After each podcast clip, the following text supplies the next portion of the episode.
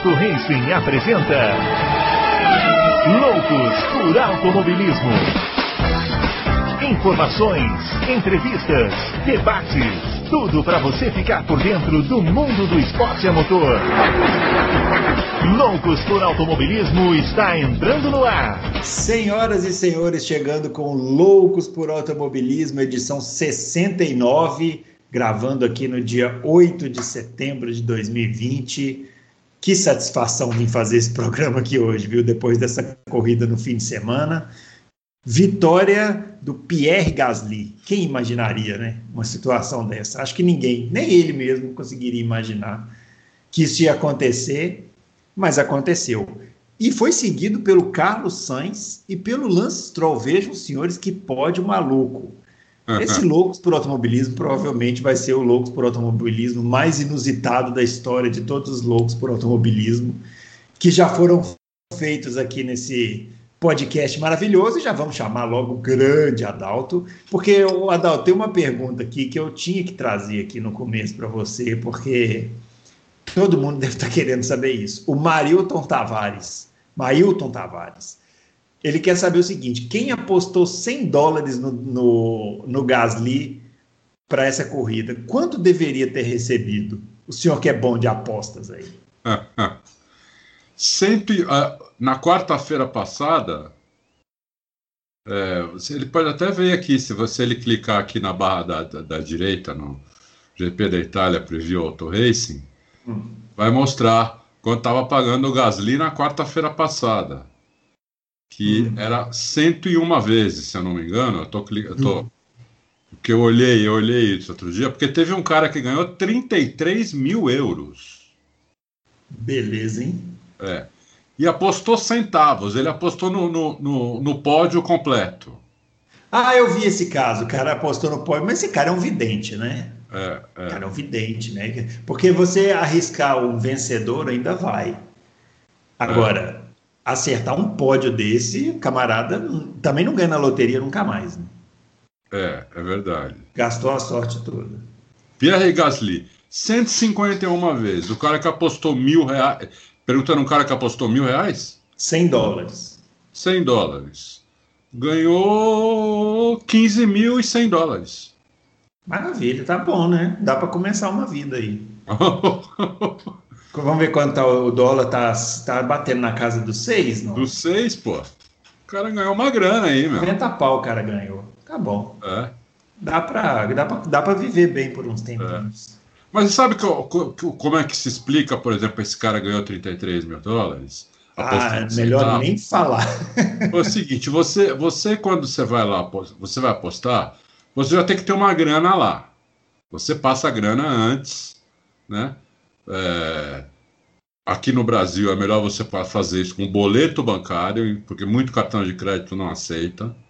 Então você passa a grana por boleto bancário, então você fica com saldo lá, né? Na, uhum. na casa de aposta. Quando chega na hora de apostar, você começa a apostar, ganha, perde, aí você pede para você tem uma grana lá, você pede para transferir para tua conta, deixa um pouco lá, não sei o quê. O que deve ter acontecido com um cara desse é que ele deve ter feito a aposta normal, mas de, sobrou lá 2, 3 dólares. Ele falou, vou fazer umas loucuras aqui e começou a apostar nos grid muito louco, nos pódios muito louco. E um deles deu, entendeu? Que loucura, hein? É, é, certamente foi isso que aconteceu. Porque eu duvido que o cara. Primeiro que você não pode apostar centavos. Uhum. Né? Tem um mínimo, que é 10, 10, 10 dólares, se não me engano. Não sei se é 10 reais ou 10 dólares. Depende da casa de aposta. Na nossa aqui, acho que é 10 dólares. Então, se você tem um saldo lá, você tem 10, você tem lá 10 dólares e 48 centavos. Entendeu? Você aposta 10 dólares em quem você acha que vai ganhar, e os outros 48 centavos você põe 10 centavos em cada um, entendeu? É, devia estar tá pagando. Para o cara apostar centavos e dar 33 mil euros, porque estava pagando milhares de vezes, né? Hum. É, até para até para o vencedor, ó, quem apostasse, por exemplo, quem apostasse na quarta-feira passada no Grosjean ganhava 3 mil e uma vezes. Olha aí. Entendeu? É, mas que Grosjean também, né? É, é isso que eu tô falando. É. Não, no Kimi também. Poderiam ter, poderiam ter apostado no Magnussen, porque, como eu disse aqui, o Magnussen salvaria a Fórmula 1. E ele salvou a Fórmula 1, né? Ao quebrar é. o carro e estacionar na porta do box.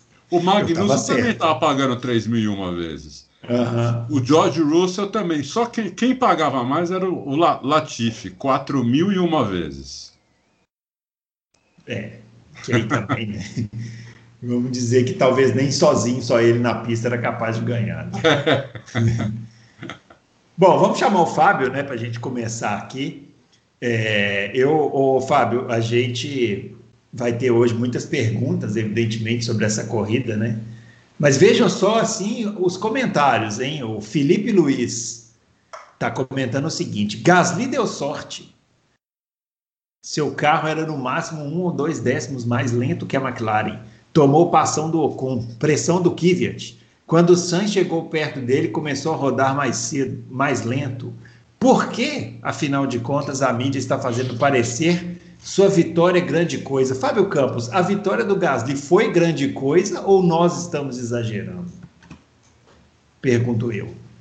Olá para você, Bruno. Olá para o Adalto. Olá para os nossos ouvintes aí desse programa que você falou muito bem. Tem tudo para ser um programa bem diferente, bem especial, porque a corrida foi diferente e especial. Né? É, eu acho que a colocação é, independente de eu concordar ou não, a colocação levanta uma discussão que é muito clara hoje em dia. Né? Eu acho que a gente viveu um domingo é, que eu só consigo definir como foi lindo. Né? O que a gente assistiu na Itália esse final de semana foi lindo. Como foi lindo o que aconteceu o ano passado, embora o ano passado, infelizmente, a gente veio descobrir depois que por trás daquela beleza existia algo não tão belo. É, nesse caso, foi uma delícia de se assistir. É o sabor que o automobilismo tem que apresentar e que a principal categoria do automobilismo deveria apresentar mais vezes e não apenas uh, de sete em sete anos, que é a distância da última vez em que um não Mercedes, Red Bull ou Ferrari venceu. Uh, 2.730 dias, se a gente for transformar em dias. Há 10 anos não se via um final tão próximo, 0.4, entre os dois carros. Isso também muita gente não percebeu por causa de toda a, a repercussão do vencedor. É, então, isso, esse gosto do automobilismo, essa, é, esse lado do imprevisível, é algo que é aquilo que eu sempre falo, né, Bruno? A gente não pode se acostumar com a ausência dele. É, o sabor dele está na sua raridade mas ele não pode ser tão raro como ele é. E as pessoas tendem a levar tudo isso para um lado muito emocional. Eu acho que o torcedor de Fórmula 1 tem todo o direito de estar, tá, digamos assim, eu vou usar uma expressão, apaixonado pelo Gasly, de estar tá saboreando. É aquele tipo de resultado que, que desemboca no final de semana seguinte, em Mugello, quando a gente já vai estar vendo outra corrida de Fórmula 1 já no próximo domingo. É, a energia em torno dessa corrida já ganha uma outra uma outra, um outro tamanho. Mas a imprensa jornalista tem que saber fazer análise técnica separada da análise emocional, na minha opinião. É, o Gasly mereceu a vitória, não há nenhum tipo de contestação quanto a isso. Mas é uma vitória muito colocada aí entre o comentário do, do ouvinte que você citou. É uma, é uma vitória muito. Eu até discordo dessa questão de que andou mais lento no final, então isso aí seria um demérito. Eu acho que o cara te, tem, né, tem, tem segura e, e, e, puxa quando ele acha que deve. Se ele não perdeu a posição, não é um demérito.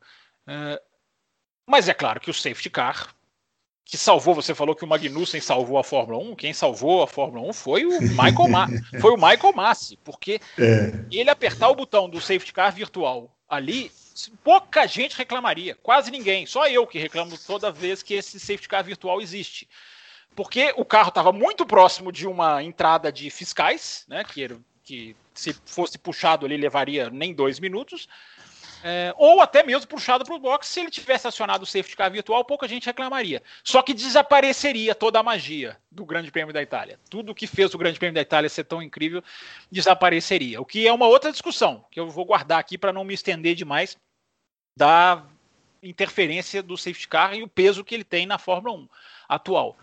Para matar sobre a questão do Gasly, é, na minha opinião, continua sendo um piloto não está na categoria top, não se transformou em piloto de categoria top, está uh, fazendo um bom ano absolutamente inegável, que está fazendo um ano excelente, soube aproveitar. Eu fico pensando, Bruno, para devolver para você, o nome do engenheiro que o chamou para o box também deveria estar sendo muito exaltado, porque o timing da parada foi fundamental. Ele teve os méritos, ele segurou, ele fez uma boa largada, coisa que o Stroll não fez, poderia ter sido o dono da corrida, ele teve os seus méritos. Agora, evidentemente, e aí eu dou razão para a mensagem que você leu, evidentemente a gente tem que separar o tamanho do feito, que é enorme, do braço que exigiu o feito. São coisas é, diferentes. Eu vi uma. A gente já vai, vai entrar na, na corrida, né? Mas eu vi uma definição no Twitter que eu achei boa, que o, a nova geração dos espectadores de Fórmula 1 merecia um GP da Europa de 99 para chamar de sua. e agora ela é tem. Boa. É uma boa, é uma boa. Mas, bom, vamos lá, ó, dos nossos Twitters, né, para quem ainda não sabe, né, eu sou o arroba BrunoAleixo80, o Fábio, que acabou de falar, é o arroba CampusFB, e o Adalto, que é o arroba Adalto Racing, a gente está lá batendo um papo e falando, né? É bom que está tendo corrida todo final de semana, então a gente também está recebendo muita mensagem e estamos estendendo loucos lá no Twitter. Então aproveita e, e vai lá falar com a gente. Bom, vamos começar falando da corrida né, em si, é, porque tem várias mensagens aqui falando sobre o fato da corrida ter sido emocionante, perguntando sobre o desempenho do Gasly, perguntando sobre o desempenho do Carlos Sainz, sobre o desempenho do Lance é, sobre a Ferrari tem milhares de perguntas, a gente vai falar depois. tem muita gente querendo saber sobre a questão do modo festa na Mercedes, se fez diferença, não fez diferença. Corrida do Bottas, daqui a pouco a gente vai querer saber, inclusive do senhor Adalto, se ele tem alguma informação dessa corridinha mequetrefe que o Bottas fez lá em Monza. É, aparentemente, se tinha algum problema no carro, não tinha, daqui a pouco a gente vai falar sobre isso. Mas vamos começar aqui com a mensagem do Carlos Márcio Adalto, uhum. é, para você falar um pouquinho também sobre a vitória do Gasly. É, ele está perguntando o seguinte: a pilotagem do Gasly foi acima da média para vencer, tendo em vista é, o anticlímax que é o DRS, porque ele está é, ele tá, é, dizendo aqui que o Gasly teve que acelerar muito para evitar que o Sainz é, chegasse na zona de DRS, né, o que tornaria a, é, a posição indefensável, né? Não, mas ele chegou, não. ele chegou na zona. Ele chegou na última volta, né? É, não teve muita influência. É, ele chegou na última volta. É. Eu achei, assim, antes de você falar, só que essa, essa, essa corrida mostrou também que não é só de ultrapassagens que se vive uma boa corrida, né? A perseguição de um piloto ao outro é, tem a sua beleza também, né? Os é dois no limite ali, acima sim, do limite, sim. né? Vale, né, Adalto? Pro, é, pro Adalto entrar, vale Alonso e Schumacher em Imola em 2005 e 2006. Corridas Isso. belíssimas pelo, pela, pela, pela, pela não ultrapassagem, né? É, pela perseguição, é. E a defesa de posição. O, o, o Alonso ficou freando antes, ele é punha o carro no meio da, da pista e freava antes em todas as curvas para matar, matar o Schumacher, para matar a, a reaceleração do Schumacher. Impressionante. E depois o Schumacher fez mais ou menos a mesma coisa com ele no ano seguinte. Então foi, foi, foi muito legal mesmo. Bom, eu adorei a corrida, evidente. Quem não ia gostar de uma corrida dessa? É, é, o, a pilotagem do Gasly foi, foi uma pilotagem muito boa, porque você imagina a emoção dele, está em primeiro. É, e o Sainz ainda estava. Quando o Sainz começou a perseguição, o Sainz estava em sexto né? O Sainz teve um problema ali no, no, no, no... É, é, que ficou confuso, né? Aquela é, parte confuso. em que os caras pararam, uns já tinham parado, outros não. E aí, com aquela coisa de poder mexer nos carros, nas bandeiras vermelhas, quem parou acabou se dando mal, e quem não parou acabou se dando bem. É. Nessa confusão, porque o Sainz ia muito bem na corrida, né? O Sainz, estava, o, o Sainz largou bem, o Sainz estava em segundo. Quando o Hamilton para mim foi o melhor Watts. piloto do, do domingo, para mim foi o Carlos Sainz. Também acho.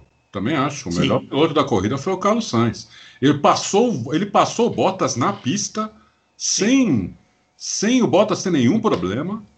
Ele ultrapassou Bottas e ficou só atrás do Hamilton. É, então aí você já respondeu minha pergunta, porque eu realmente não entendi nada daquela corrida do Bottas. É. Ele ultrapassou na pista. Na, a primeira volta do Bottas foi, foi miserável, né? Ele perdeu quatro posições, se não me engano. É uma boa definição. É, porque o, o, que acontece é o seguinte: quem, quem corre sabe, você corre de kart sabe. Na primeira volta, e na segunda também, mas na, mais na primeira, tá todo mundo um atrás do outro. Forma um trem. Se você sai desse trem para tentar ultrapassar alguém ou para se defender, você tem muita dificuldade em voltar para a linha de corrida. Porque a hora que você sai da linha de corrida, alguém pô, pega o teu lugar ali. Então, se você sai da linha de corrida, você tem que ultrapassar o cara da frente na freada para poder, poder voltar para a linha de corrida. Se você não ultrapassa, ou se você saiu para se defender e o cara que estava atrás de você tomou a, a, tua linha de corrida, você não volta mais. Foi mais ou menos o que aconteceu com, com o Bottas. Então, é, ele foi se defender de alguém e eu não lembro agora exatamente quem, e aí ele não conseguiu mais voltar para o lugar dele. Eu te falo de quem? Eu te, falo de quem? eu te falo de quem, porque eu estou até colocando esse vídeo no meu Twitter agora, daqui a, daqui a alguns instantes. Foi uma ultrapassagem por fora do Lando Norris, belíssima na segunda chicane. Então, isso, isso, exatamente. Aí o, o, o, o, o Bottas fica sem linha de corrida, entendeu? E aí os caras vão passando, vão passando em cima, né, meu? E aí o Bottas foi ficando. E o, o, então, o, o Sainz, o Sainz para mim, foi o melhor piloto. Mas eu, eu inclusive, você sabe disso, a gente estava comentando, né, Bruno? Uhum. Eu estava até torcendo para ele ganhar a corrida. Porque McLaren, e ele estava achando que, que ele estava. Ele tava, ele precisava de uma volta a mais. Ele ia passar o. Ele ia passar o, o Gasly naquela reta, né? Que, que deu a bandeirada. Ele ia passar é. naquele momento. Se a, se a corrida tivesse uma volta a mais, o Sam ganhava a corrida. Mas o Gasly tem todos os méritos, porque o carro dele é um carro de médio para ruim. Né? O, o, carro da McLaren é melhor do que a, do que a AlphaTauri. É, ele guiou tudo que ele sabia, não cometeu erro, é, e só deixou o Sainz chegar no, na zona de DRS na, na, na, na última volta, basicamente. Entendeu? Então, é, ele mereceu a vitória. Não tem dúvida. Eu vou, eu vou, eu Apesar de eu ainda repetir, eu ainda acho que o Sainz é o melhor piloto do domingo, da corrida. Mas eu achei que o, o Gasly mereceu sim a vitória. Ele, merece, ele, mereceu, ele mereceu mais do que o Panis, o último francês a ganhar, que ali foi muito mais herdado, é. e mais do que, por exemplo, alguém com quem eu comparei ele ontem, para dizer que não é essa vitória que vai mudar a carreira de um piloto, como muita gente está cravando, o Reiki Kovalainen que também Sim. tem uma vitória, essa também muito mais herdada do que a do Gasly, e que não foi para frente, não é, não é simplesmente o fato de ter ganhado que mudou o caminho da, da carreira dele. É, eu vou trazer uma pergunta aqui e uma reflexão minha sobre isso que o Adalto falou, porque ontem ele me mandou, a gente estava conversando, né? E ele falou assim: ó, eu acho que o, eu acho que o Sainz vai ganhar a corrida pela forma como ele está largando ali, já está na frente do Bottas e ele vai passar todo mundo e vai passar o, o inclusive o Gasly que está em primeiro e tal. E eu concordei com isso na mesma hora. E depois, à medida em que a corrida foi se desenrolando, eu falei, cara, olha como o nosso olhar, até como analistas, né, como jornalistas, já é viciado para previsibilidade, né? Porque naquele momento eu senti que sim, o Sainz ganharia a corrida, mas em, o fator pre previsibilidade, imprevisibilidade, ele é tão raro na Fórmula 1 atual que a gente já se obriga a querer definir um vencedor faltando 20 voltas de uma corrida que já estava meio confusa ali, né? É. Porque quem garantiria que o Gasly não conseguiria manter o ritmo que ele manteve e manteve, né, até o final?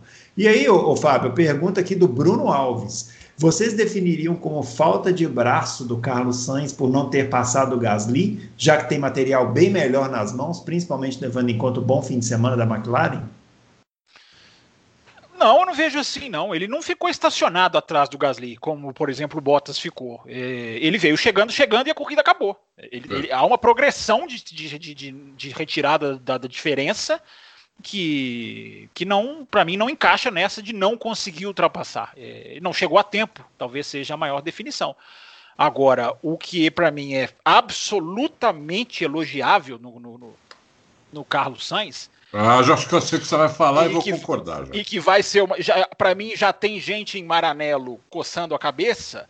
É, se bem que Maranello coçar a cabeça deve ser esporte, deve ser o esporte número um. É, eu acho que já deve estar tá ferida a cabeça. É, já a cabeça já deve estar tá com curativos. É. mas é a postura do Carlos Sainz de querer ganhar, de Isso. querer ir para cima, de o, quando o engenheiro fala para ele do, da diferença do Raikkonen, ele responde brilhantemente: não, eu quero é o Gasly. É eu, isso tô, mesmo, eu tô mirando. É isso mesmo que eu pensei que você fosse falar. É no Gasly. E depois vem o engenheiro né, com as, como 99% dos engenheiros são robóticos e, e, administradores de resultados, sem nenhuma veia esportiva, embora esse engenheiro do Carlos Sainz, Tom Stallard, seja atleta olímpico, é, o que me surpreende do ciclismo, se eu não estou enganado, e vem com aquela mensagem de: Ô oh, Sainz, você está em segundo, é, calma, seja cirúrgico. E o Sainz responde o que piloto de verdade tem que responder. Meu amigo, eu quero ganhar. Eu quero ganhar. Eu sou mesmo. piloto, eu estou aqui para ganhar. É. É, e foi para cima. E você viu o carro escorregando. A postura do Carlos Sainz, para mim, eu estou dizendo isso, eu sempre elogio postura de piloto, mas nesse caso, há o reflexo 2021. É um piloto que vai para a Ferrari. É um piloto que, se a Ferrari acha que vai domesticá-lo, talvez esteja errada. Quem acompanha só a Fórmula 1 pode achar que o sobrenome Sainz é um sobrenome qualquer. Não é. Não é, é um sobrenome dos maiores do automobilismo e o menino honrou o sobrenome. Não ganhou a corrida. Para mim, foi o piloto do domingo, não só porque não precisou de safety car para estar tá na linha de frente o tempo inteiro. É. Uh, não é demérito do Gasly, mas o Sainz não precisou, é fato. Como mostrou que quer mesmo é ganhar. Esse negócio de fica aí em segundo e se contenta, isso é de uma pobreza que não dá para bater palma. É. O, o, o Fábio, ele já começou a mostrar isso no sábado sendo P3. Sim, ótima classificação, é verdade. É, ele, fe, ele, fez a pole position da Fórmula 1B. Adalto, a McLaren, pra, essa para mim é a melhor corrida da McLaren, tá, provavelmente, talvez até da era Turbo, na minha é. opinião. É. Embora é. tenha o pódio Button e Magnussen na Austrália em 2014. A é. McLaren, Adalto. Ah, não, mas ali foi também. A Mercedes quebrou, né? a Mercedes quebrou. Aquele, Aquela corrida de 2014 foi uma quebradeira geral. Era, mas enfim, nesse final de semana, Adalto, a, a McLaren era de fato a segunda equipe. A segunda é. mais forte. Incrível, né? É incrível mesmo. É incrível. Ah, e olha, o, a gente tá, alguém pode perguntar, mas, pô, mas e o Norris? O Norris deu muito azar. Porque ele tinha acabado de entrar no. de parar para trocar pneu. Quando deu aquele. Voltou para a pista e deu, e deu o safety car. Entendeu? É. Porque senão o Norris também ia estar tá ali junto. Deixa eu trazer duas perguntas aqui sobre a McLaren para a gente poder entrar nesse assunto também. O Eduardo Alves da Silva é, pergunta se a Renault resolveu a potência da sua unidade de potência, porque no circuito de alta eles andaram muito bem, juntamente com a McLaren, ou será que o, aé, o a aerodinâmica que conta mais do que o motor? E quer saber se a McLaren. Ele quer saber se a McLaren tem o motor, melhorou o motor ou é, os outros é, pioraram a aerodinâmica. E o Mário Mário, vejam vocês, do Mário, Mário ao quadrado. Não tem truque, é Mário assim. Mário mesmo. Mário Mário, é. Ele quer saber o seguinte: é, Pergunta que faço aos confrades: o que esperar da equipe McLaren com motorzão Mercedes em 2021, Adalto? Será que vão rivalizar com a Red Bull pelo posto de segunda força? Bom, primeiro... Essa é para o Adalto desfilar toda a previsão dele sobre a McLaren, ah, Mercedes. Lá vem vocês, lá vem vocês, lá vem vocês, vocês não se aguentam. Primeiro vamos falar sobre motor e aerodinâmica da, da McLaren né? É. Uh, e da Renault. É, é um, são carros que, tem, que tem, não tem muito downforce, é, então são carros que já, já andam melhor de reta do que os carros que têm mais downforce. Né? Então são carros que não vão muito bem em pista sinuosa, mas vão bem em pista de alta. Segundo lugar, a, a, a questão do motor, a, nós vamos precisar esperar para ver. Por quê? Por quê? É, você é, até, até publiquei uma, uma conversa com, com o Dude na, no, no sábado, né, no sábado, na sexta-feira, na sexta-feira, que eu tive com ele.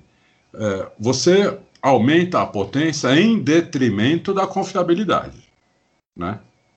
Então, por exemplo, você tem um, você, eles baniram aquele modo modo de classificação, que era potência máxima, que só dava para usar em uma volta na classificação, e na corrida usava às vezes para ultrapassar, por exemplo. ou para se defender de uma ultrapassagem. Então você usava aquele modo dessa maneira. É um modo que dá uns 30, 40 cavalos a mais do que o modo de corrida. É muita diferença, bastante diferença. É, eles tiraram aquele, aquele modo e é, só pode um modo agora. Então é o modo corrida um, com um pouco mais de potência. Quanto mais de potência, é difícil a gente saber, a gente não sabe.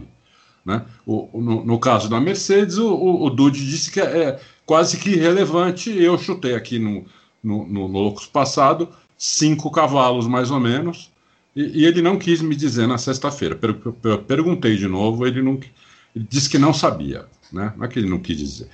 Na verdade, eu acho que ele não quis dizer mesmo. Mas eu acho que são cinco, seis cavalos. Eu não sei se a Renault é, tem, colocou 10, 12 cavalos a mais, e isso pode refletir daqui a algumas corridas começar a quebrar o motor Renault. Entendeu? Então, é, a gente tem que esperar um pouco para ver o que, que vai acontecer com os motores agora. Com, com todos os motores, não só com o Renault, com o, Mercedes. O Mercedes a gente já viu que o Bottas tem uma dificuldade tremenda, né? Uh, sem sem o, o, o, modo festa que ele usava para ultrapassar. Ele agora não tem isso daí mais, ele não conseguiu ultrapassar. Né? Ele não, não conseguiu ultrapassar, fez uma corrida é, abaixo do medíocre, na minha opinião. Então, é, eu acho que é isso que as respostas que está dada. Quanto à McLaren com o motor Mercedes, ela vai ter um motor que é confiável.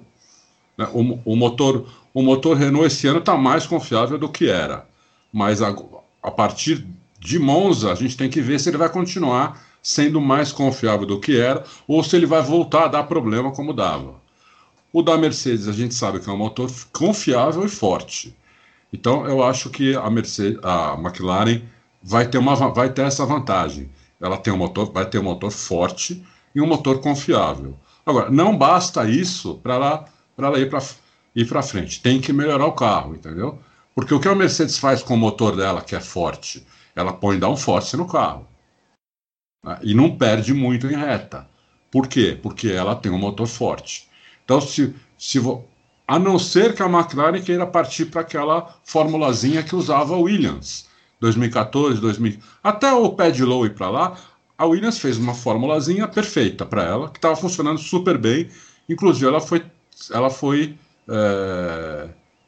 não sei se foi vice ou Terceira. foi ou foi, é, foi terceiro em 2014, que é um hum. carro com baixo downforce, baixíssimo arrasto e pau na máquina nas retas. Entendeu? Pau na máquina. É, é um carro que era uma flecha de reta e os pilotos que se virassem para frear e fazer as curvas. É, é uma fórmula que deu certo para Williams durante um tempo. Né? É, eu, eu ouvi até dizer que a, a Renault estava pensando em fazer isso uh, agora, entendeu? Hum. Partir para aproveitar que eles têm um carro com baixo downforce e fazer isso também. O problema é que qual é o, qual é o problema de fazer isso? É que não adianta você tirar o downforce e não tirar o arrasto. Né? A gente já explicou aqui em outros loucos né, que você tem três tipos de arrasto. Então você tem que você tem que conseguir tirar arrasto do carro um, com, tirar o menos downforce possível e o maior arrasto possível. Senão essa fórmula não dá certo. Você vê que o pé de Lowe mexeu no carro, perdeu isso daí e nunca mais conseguiu recuperar. Né? Nunca mais a, a, Williams foi lá para trás e lá atrás ela ficou e nunca mais veio para frente. Né? Então, é, não é fácil essa fórmula também. Por isso que eu dou, eu dou crédito para essa fórmula. Ela pode ser até ela pode até não ser uma fórmula vencedora. Pode ser até que você não vai ganhar o título fazendo isso, entendeu? Mas você vai andar na frente. Você conseguir fazer um carro com um, um nível razoável de downforce, com pouco arrasto e tendo um motor forte, você vai andar na frente. Você vai andar entre os quatro, entre os três, quatro, cinco primeiros sempre. Mas é difícil acertar isso, não é fácil. Bom, o Fábio, o... você sabe quem apareceu Ele tinha, é... mas peraí, antes de você falar, ele tinha, o ouvinte tinha feito duas perguntas ou, ou eu entendi? Ou eu Não, entendi foram duas perguntas, mas o Adalto respondeu as duas. Ah, entendi. É. Tá certo. O, sabe quem apareceu aqui depois dessa maluquice, né, de é, para a corrida, bandeira vermelha, volta e tal, e aí largos que estavam atrás largam na frente e tal, apareceu ele de volta, o grid invertido.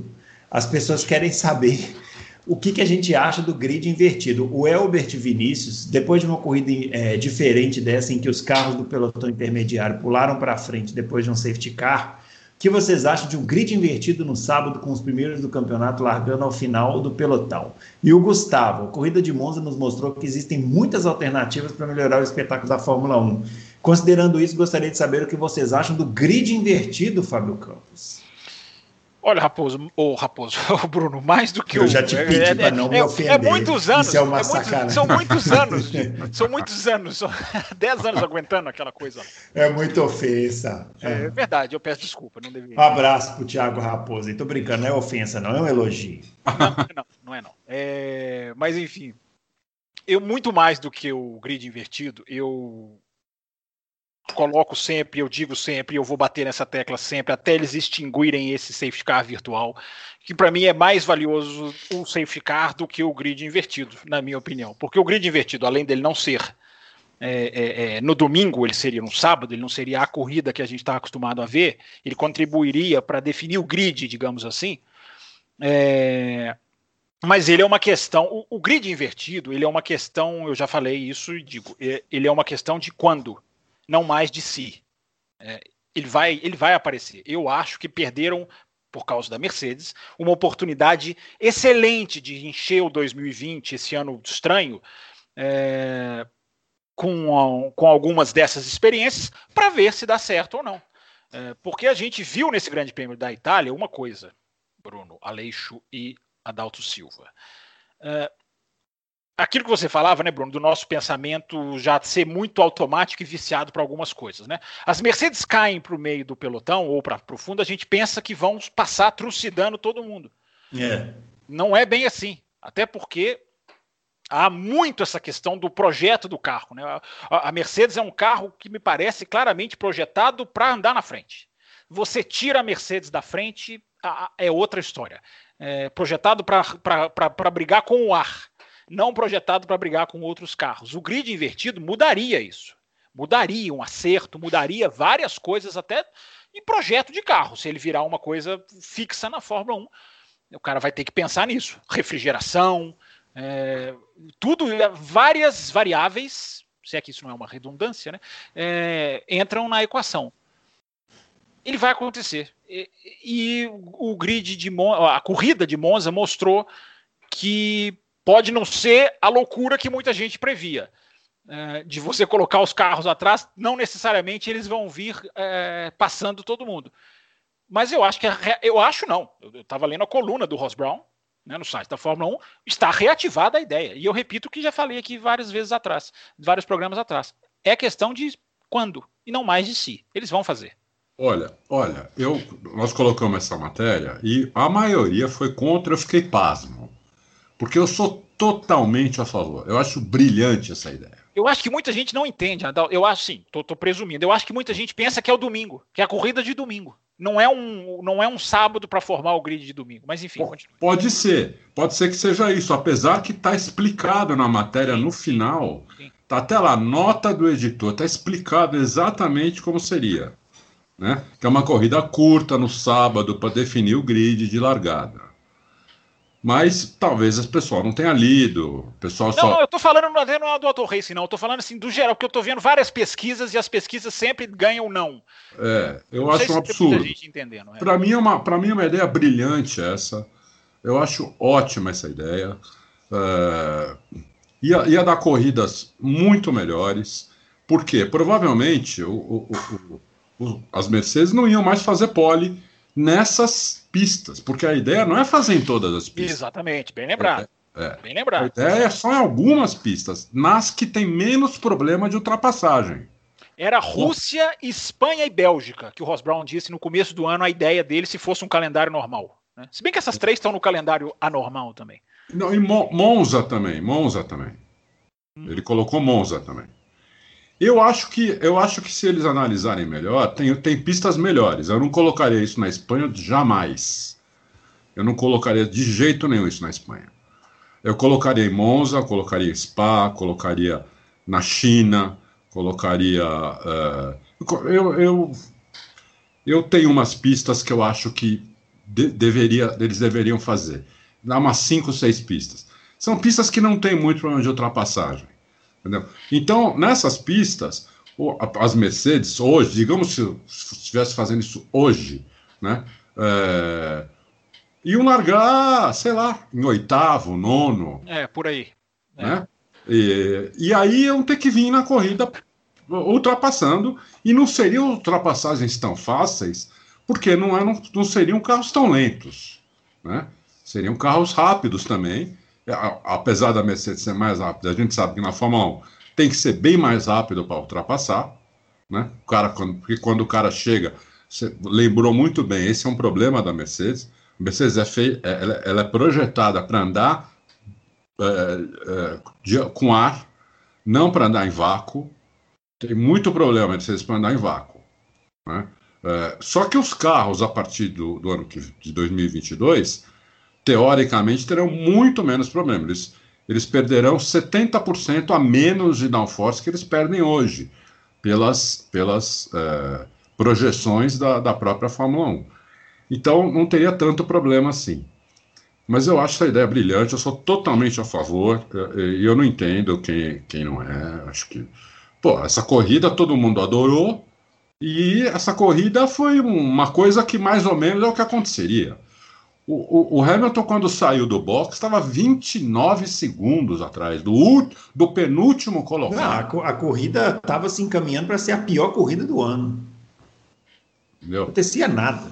Ele tirou esses 29 segundos, ultrapassou um monte de gente e chegou em sétimo. Ele chegou só 10 segundos do Bottas. Ele tirou é. 39 segundos do Bottas em 20 e poucas Ah, você está falando depois do pit stop. Eu estava falando, stop, é, eu, tava, eu tava falando antes. Não, antes do, foi, antes do Magnussen salvar a Fórmula 1. Não, depois foi, foi o Michael Massi. É. Meu raciocínio era que a corrida com o grid invertido vai ser parecida com essa de Monza depois do pit stop. Entendi, entendi, entendi. É isso. Muito bem, vamos falar mais da corrida então. Michael Campos, ele está falando que é a primeira vez que ele pergunta. Maravilha, Michael. Belo sobrenome. Seja bem-vindo. Belo sobrenome. É, o, eu não entendi porque o Hamilton, precisando ser rápido, colocou pneus duros enquanto todos estavam de médio. Teve alguma explicação? Fábio, você acha que eu, eu, eu tenho a impressão que a Mercedes, se colocar pneus de madeira, ela vai continuar sendo rápida, é, mais rápida do que os outros, né? Acho que eles fizeram isso pela durabilidade. Né?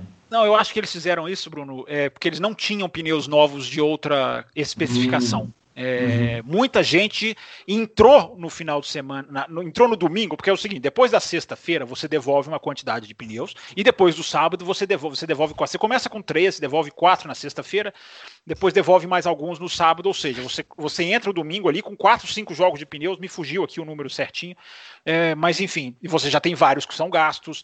Então você já chega no domingo, a Fórmula 1 faz isso, né? Que as equipes já têm que fazer uma equação, elas não têm pneu novo para dar e vender.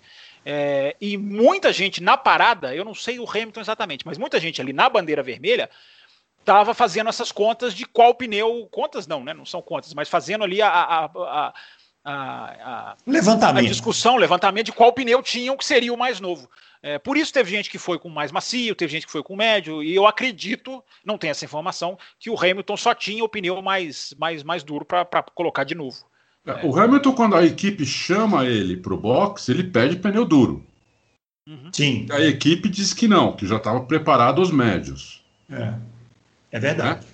Aquela hora que ele foi punido, que ele entrou no box é. que não podia. É, ele, entrou, ele põe os médios, né? Aí, ele, aí quando vem a bandeira vermelha, é. É, aí ele, ele, mexe, põe, aí ele põe os duros. É, só para é. deixar claro assim. É, isso, isso aí. O Marcelo BP Oh, é, esse, esse, é dos quatro costados. Esse é, e ele quer saber o que é mais vergonhoso. Essas perguntas são ótimas. O que é mais vergonhoso? Ah, a Red Bull não ter marcado um mísero ponto na última prova, em contraste com a Alpha Tauri. A Ferrari tomar passão da Alfa em plena Monza, ou Bottas reclamar de não poder usar modo extra de potência para ultrapassar na corrida e ver o Hamilton escalar o pelotão com o mesmo carro. Ô Adalto, você quer falar um pouquinho sobre essa corrida do Bottas? Eu queria complementar, deixa eu, deixa eu complementar essa pergunta com a pergunta do Drácula. É, ele quer saber o que houve com o Bottas, se o carro teve algum problema. O, deixa eu ver se tem mais alguma. E o Thiago Parísio quer saber se a Mercedes poderia rever a renovação de contrato com Bottas para 2021 diante de sua apatia em ritmo de corrida e com suas largadas bizarras. Desfile aí se você tem alguma informação sobre essa, essa corrida do Bottas, porque eu, sinceramente, sequer entendi. depois eu vou responder ao, depois eu vou responder é, ao Marcelo BP. E, apro e aproveite e responda o Marcelo BP, o que é mais vergonhoso. O que é mais vergonhoso é a, é a, é a eu acho que é a Red Bull é isso aí. Pegou não a minha quer... resposta. É, é. É, não pode jogar fora esse domingo, não dá. Não, não poderia jamais. É. Você vê que uma Red Bull 2019 nem é uma Red Bull 2019, é pior que uma Red Bull 2019, ganhou a corrida, né, com motor Honda e tudo. Enquanto o, o, o Verstappen quebrou e o Albon fez nada. Né? Então, é, é uma vergonha isso, eu acho a, a corrida do Bottas, é, acho que foi a pior corrida que eu vi dele na Fórmula 1. Acontece. Se acontecer de novo, e mais uma vez, e outra, é, alguém perguntou aí se pode rescindir o contrato. Provavelmente Thiago pode. Parísio. Provavelmente pode. Todo contrato tem cláusula de saída, então provavelmente pode. Não sei se vão fazer isso, a não ser que ele faça mais algumas corridas bizonhas dessa. Porque essa corrida dele não tem explicação. A Mercedes disse que não teve problema nenhum no carro dele. É, inclusive, ele pergunta né, na primeira é. volta: eu tô com o pneu furado. Aí o engenheiro responde: olha, não. é, é. Não tinha é, achou que estava com o pneu furado. É. Depois olharam o carro dele de cabo a rabo e soltaram lá que não tinha problema nenhum no carro, nem no, nem no motor. Então, é, foi um problema dele, né? Foi isso. E o, o, Hamilton, aí que, aí que tá, né? De novo mostrou como o piloto faz a diferença, entendeu? Com o mesmo carro do Bottas, ele fez o que fez. Então é, é o Hamilton fez uma corridaça espetacular, entendeu? É, é que ele chegou em sétimo, oitavo, né? É. é. e a gente acaba ficando meio, meio perdido. Bom, o que ele fez naquele final ali, depois da punição, é uma coisa absurda, né? Chamando é. o Fábio também. E aproveitando, Fábio, o Ricardo Veríssimo pergunta sobre o Hamilton. Qual é a grande. Queria que a gente avaliasse a grande diferença de desempenho entre o Hamilton e os demais pilotos. Mesmo correndo no meio do pelotão, ele teve muito menos dificuldade nas ultrapassagens. Ele quer saber a que se deveu isso. Você também achou que a corrida do Hamilton foi espetacular? Eu achei que essa corrida do Hamilton foi mais espetacular do que as corridas que ele ganha.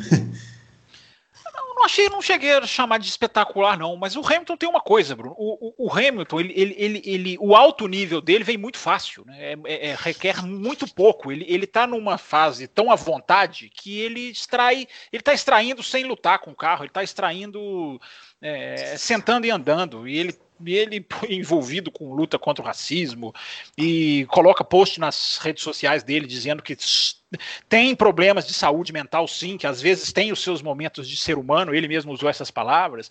É, pode estar passando por tudo isso, ele senta no carro e está vindo com uma facilidade muito grande. O carro é muito superior aos outros, né? muito superior aos outros. Isso conta também, o que pesa o outro lado da moeda para o Bottas é, ter feito uma corrida que fez.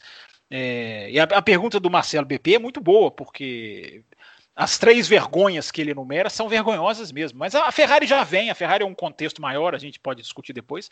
É, e a, agora a Red Bull e o Hamilton, ele já é campeão do mundo oito vezes, não sete, já vai ser oito, na minha opinião, porque os seus adversários não só estão abaixo, mas tem dia que não pode não pode falhar, não pode desperdiçar a oportunidade. O Hamilton, ele já erra pouquíssimo, tem poucas, você conta nos dedos os dias em que ele é, deixa a peteca cair, para usar é, uma expressão. E o conjunto Hamilton-Mercedes é. erra menos ainda. Muito pouco. Aí você vai. Essa corrida revela a incapacidade de Red Bull e Bottas de brigar pelo título mundial. Eu não estou falando incapacidade técnica, incapacidade de, de, de característica, de qualidade, de motor Honda, não uh, o, o, o, o, grande cenário, big picture, diria o outro. Uh, o campeonato mundial. Essa é a corrida em que você não pode perder em termos de campeonato mundial. Porque você tem que capitalizar em cima de um, de, de um problema que eles têm. E a, a, a Honda consegue, para mim, ganhar a corrida e merecer crítica. Pesada. Porque não ganhou a corrida por causa do motor. E o seu motor principal uh, impediu que, que do, do, motor principal, entendam, né? Motor da equipe principal, é, tá ali e, e, abre o bico num final de semana que tinha que ganhar, tinha que ganhar ponto. Então, é, essa distância fica clara nessas circunstâncias. Quando, quando vai ser a próxima vez que o Hamilton vai deixar a peteca cair? Eu não imagino, não. Pode acontecer já no, no, no final de semana que vem, já em Mugello. Mas se a gente for olhar a estatística, é, é só lá para 2022, 2023 ele dá uma chance dessa de novo. Se bem que deu, eles deram em 2019, né? Pode ser uma por ano, vamos lá, porque 2019 no Grande Prêmio da Alemanha eles também se atrapalham, enfim. É. Ali, ali o Verstappen capitalizou, o Bottas é. não. Bottas mais uma vez. É, é que sim. Se você for fazer a conta matemática, né, imagina, você está disputando o título com o Hamilton, aí você é da mesma equipe e tem o mesmo carro. E aí você tem uma corrida em que o, o Hamilton e a, e a, equipe né, é, falham com aquela questão do box fechado e tal. Aí você tem a chance de discutar, de, de, de descontar. Pô, se o Hamilton não marcasse pontos, né, que ele acabou marcando, mas você teria a chance de descontar 25 pontos no campeonato. É a sua grande chance né, de encostar e brigar. Aí no final você vai ver a tabela de resultado, o Bottas chegou em quinto e o Hamilton em sétimo. Não, e o então, Hamilton dizer... sai, ele sai de Monza com a mesma diferença que ele entrou. É. Na tabela, só trocou o nome, só trocou, trocou o nome. É. Mas ele, ele, ou seja, ele não perdeu absolutamente nada. nada. É, nada. Então, realmente, assim, é, é, é, isso mesmo, é isso mesmo que você falou. O, o Bottas é bom, bom, é rápido, rápido, mas para disputar título é difícil, né? Tá, tá ficando ter. muito parecido com o Mark Marques. Isso, isso é preocupante. Isso é preocupante, porque o Mark Marques é assim. O Mark Marques na MotoGP, ele tá cinco ou seis degraus acima dos outros. É, o Hamilton tem gente com braço não 5, 6 degraus abaixo. Mas a gente está falando aqui de conjuntos, equipes que erram, estratégias que funcionam ou não funcionam. É, no conjunto, os degraus são muito grandes. Bom, vamos falar um pouquinho de regulamento, Adalto. O Daniel. Oliveira, é, ele quer saber o seguinte: que vocês acham de, em caso de red flag, né, bandeira vermelha, poder mexer nos carros, trocar pneu, etc. É difícil termos bandeira vermelha, mas o Stroll não fez o pit stop por causa disso. Eu particularmente acho injusto, mas gostaria da opinião de vocês. Eu também acho. É, me lembrei, ó, Adalto, de um grande prêmio de Mônaco em 2011, de uma diferença de pneus enorme. E o, o Alonso ia partindo para cima do Vettel, eu acho, na, na Red Bull. Sim, não lembro sim. os personagens. Era, era, Alonso, Vettel e Button. É, o Alonso com, com pneu, pneu macio novo. desgastado, outro com Isso. pneu mais ou menos, e o terceiro com, com super pneu, com pneu Isso. ótimo. Prometia o, Petro, ser... o Petrov explodiu no Guarani. É, pro, prometia ser a grande corrida daquele ano de 2011, que foi um ano bem ruim né, assim, de corridas bem ruins, campeonato ruim, e aí o Petrov da, da, bateu, deram uma bandeira vermelha, todo mundo trocou pneu, e aí a estratégia do Alonso, que tinha parado para trocar pneu, foi para o espaço, e a corrida ficou na mão, do, na época, na mão do Vettel. Né? Me parece que agora aconteceu a mesma coisa, porém o resultado foi inverso, né? Acabou ajudando a corrida então, ao invés de atrapalhar. É, é isso, é aí que tá, né? Aí que tá pode atrapalhar e pode ajudar, entendeu? Então é muito difícil uma resposta dessa. Mas você acha que é justo? eu, eu, eu, eu sou pelo espetáculo, entendeu? Eu sou pelo espetáculo. Eu gostava, inclusive, quando tinha carro reserva e o cara podia pegar o carro reserva. Eu, eu sou por quanto mais piloto na pista, quanto mais. É, lógico, evidentemente, tudo tem um limite, né? Quanto mais imprevisibilidade acontecer, eu, eu, eu, eu prefiro. Porque eu, como eu não, como eu não tenho um, um como eu não sou fã de um piloto, eu não, eu não assisto a corrida para torcer para um piloto, é, para mim tanto faz quem ganha a corrida. Eu quero ver um espetáculo legal. Entendeu? Então, eu, eu sou tudo que for ajudar o espetáculo, eu sou a favor. Né? Eu vou fazer até uma, uma comparação aqui, uma relação, por exemplo, NBA. Eu assisto, estou assistindo quase todos os jogos, todos que, que dá para assistir, eu assisto.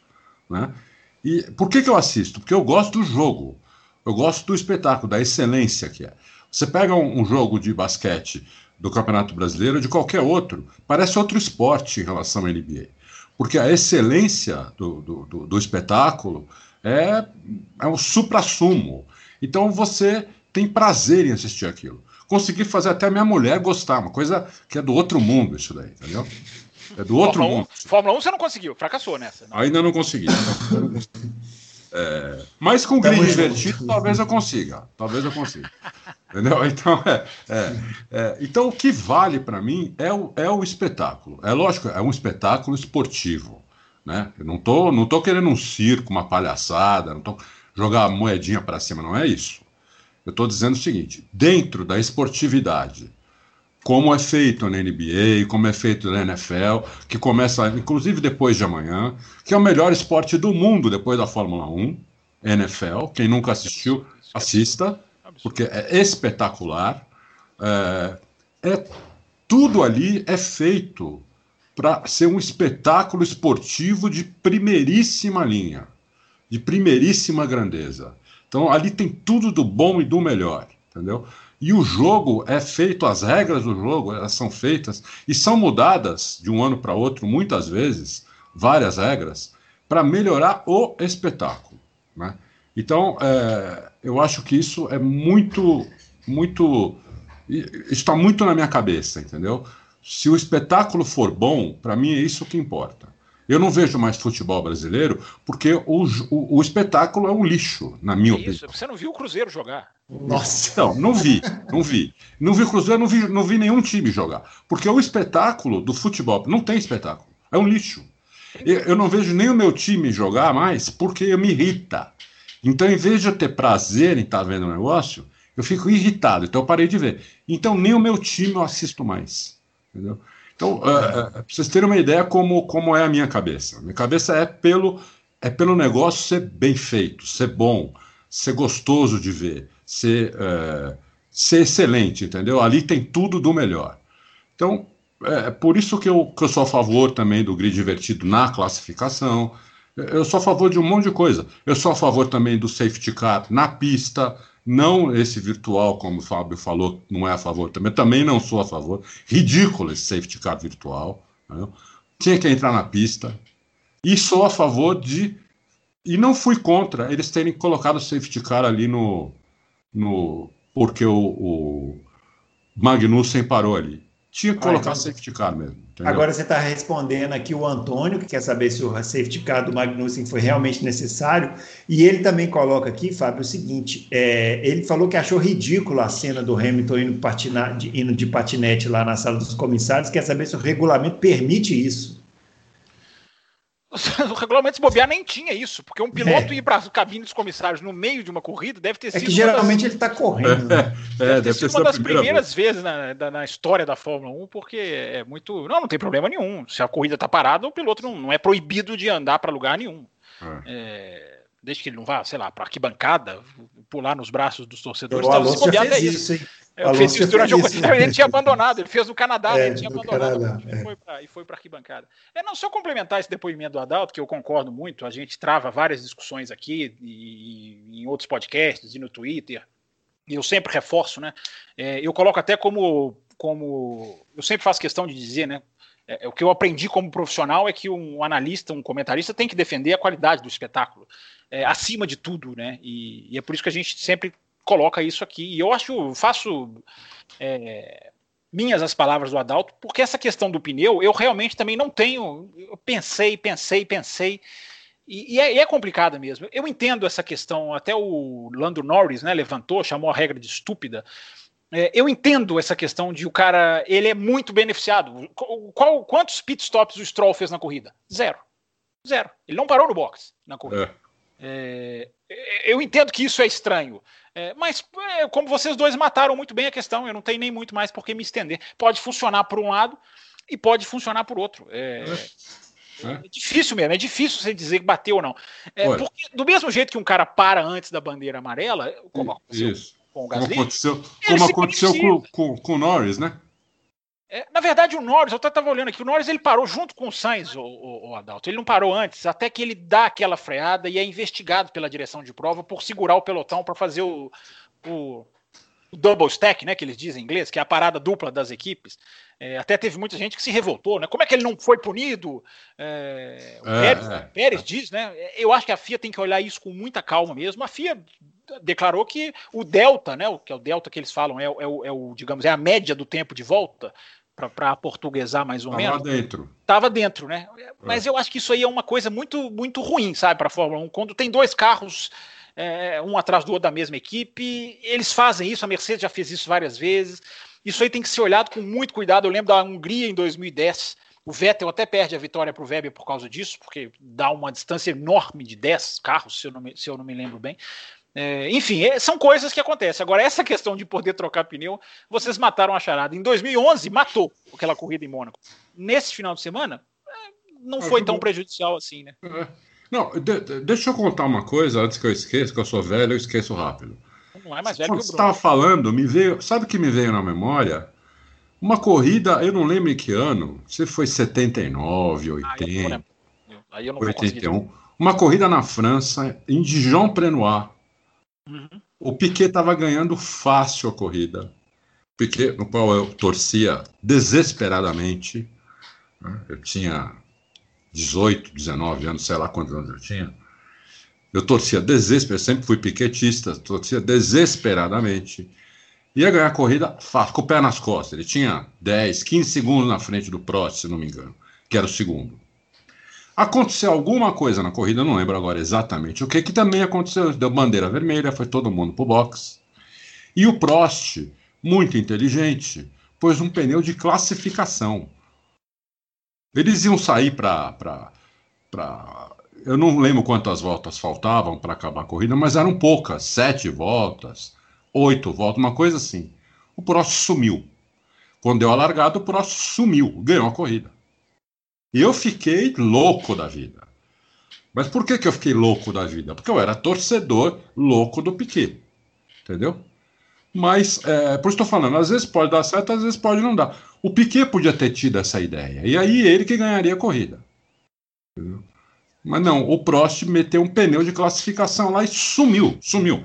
Mas ele sumiu de um jeito em três voltas, tipo três, quatro segundos mais rápido por volta. Eu até achei que o pneu não fosse. Eu falei, vai explodir esse pneu, o, pneu, o Piquet vai ganhar. Aí o Prost tirou o pé, mas já tinha 10 segundos na frente do Piquet. Entendeu? É, Foi em lembrando que- 1981. 81.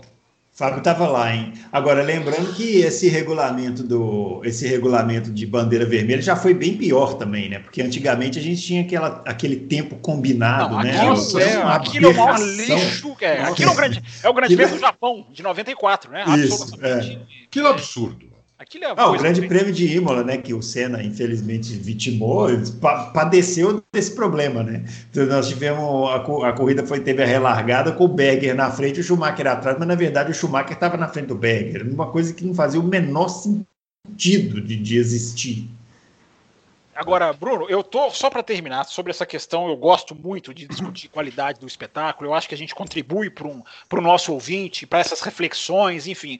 E a gente tem uma imprensa tão passiva, né, que, que aceita tudo de maneira tão calada, que eu acho que os podcasts têm esse diferencial muito útil quando eles assim o fazem. Eu tô para abraçar uma causa, Bruno, que eu ainda não abracei, porque eu não estou ainda com um bom humor suficiente para levar pancada de todas as direções. Mas quando eu tiver, eu vou abraçar a causa de intervenção do safety car de alguma maneira ser implementada na Fórmula 1 de alguma forma. Eu não tenho ainda, não desenhei isso na minha cabeça, eu também preciso fazer isso. Eu não abracei essa causa ainda porque eu sei que eu vou apanhar. Os tradicionalistas, não pode, vão, vão mas é inacreditável, Bruno. A qualidade das corridas muda. Às vezes não muda. E na Bélgica foi para pior, porque o safety car entrou naquela batida do Giovinazzi com o Russell. Ele entra num momento em que todo mundo antecipa o pit stop e por ser obrigado a esticar o stint do pneu, a corrida vira uma chatice. Uh, É verdade. ele tem hora, ele não é uma coisa a esmo, mas é impressionante como eu coloquei no Twitter hoje ainda. Uh, os exemplos vão se empilhando de corridas em que o safety car entra e a corrida vira uma coisa fantástica. Brasil 2019, só para dar um exemplo, entre tantos outros. É, eu, eu, vou abraçar essa causa, vou começar a vendê-la diariamente, mas quando eu tiver com bom humor para tomar pancada, Bruno, porque eu sei que as pancadas virão. Nós vamos fazer uma, uma. Vamos chamar o Jackson lá do blog da Indy, vamos fazer uma reunião com ele, já que é especialista em Indy, porque lá você sabe, né? Jogou um pauzinho de picolé na pista, já da bandeira amarela e resolve a corrida. É. Vamos só para matar essa, essa questão de regulamento aqui, para a gente continuar falando dos pilotos, o JP Oliveira, sobre a punição do Hamilton e Giovinazzi. É, ele diz que ambas são 100% corretas, mas ele quer saber se a FIA não deveria verificar se é necessário melhores indicações de que o pit lane está fechado. Ele ficou com a impressão de que as luzes da esquerda da parabólica pareceram ruins de ver. Eu confesso que até agora eu não sei qual era a luz que indicava que o, o, o, o pit lane estava fechado. A Sky mostrou. A Sky eu, mostrou. eu só sei porque eu vi 10 vezes o vídeo. Não, a Sky mostrou com, com ampliando a imagem, enfim. É, as duas luzes que piscam na parabólica, do lado de fora da parabólica. Lado de fora, lado esquerda. Isso. São, são, são um X. São, é um vermelho com um X. Ou seja, é, é bizarro, né? Porque é, o piloto, quando faz é. uma curva para a esquerda, ele está olhando para a esquerda. Se ele faz uma curva para a direita, ele está olhando para a direita. Ele não vai olhar o lado contrário de onde ele está virando. Não, se ele está fazendo, não, se ele tá fazendo em bandeira amarela, tudo bem. Você pode, você pode até justificar que a atenção dele é diferente. Agora, o ouvinte foi. Per... Como é que é o nome dele, Bruno? Deixa eu elogiá-lo. É, é o. JP Oliveira, nome JP de piloto. Oliveira, né? nome de piloto, né? DNA no sangue aí. É. ele foi perfeito. Esse problema você o otimiza, né, você a solução, né, na verdade, você otimiza a solução colocando uma luz como faz a NASCAR, como fazem os, os ovais americanos. Coloca uma luz na entrada do box. Porque muitas vezes, Bruno, o box pode estar fechado por uma questão de problema no box. Um carro Isso. pode pegar fogo, uma pessoa pode ter se machucado. A gente já viu o carro pegar fogo, embora não abasteça mais, mas o carro é inflamável, pode pegar fogo, tem muita parte quente. A gente já viu câmera ser atingido por pneu. A é. gente já viu várias coisas acontecerem. Pode haver um momento, Bruno, em que o box realmente, para a segurança de outros, esteja fechado. Então você tem que colocar uma segurança. Não custa nada, é, para FIA é troco, é moedinha de 5 centavos, como eu costumo dizer. É, é, colocar uma luz ali que deixa muito claro para o piloto na entrada do box. Mesmo que às vezes ele vai carro, errar. Não?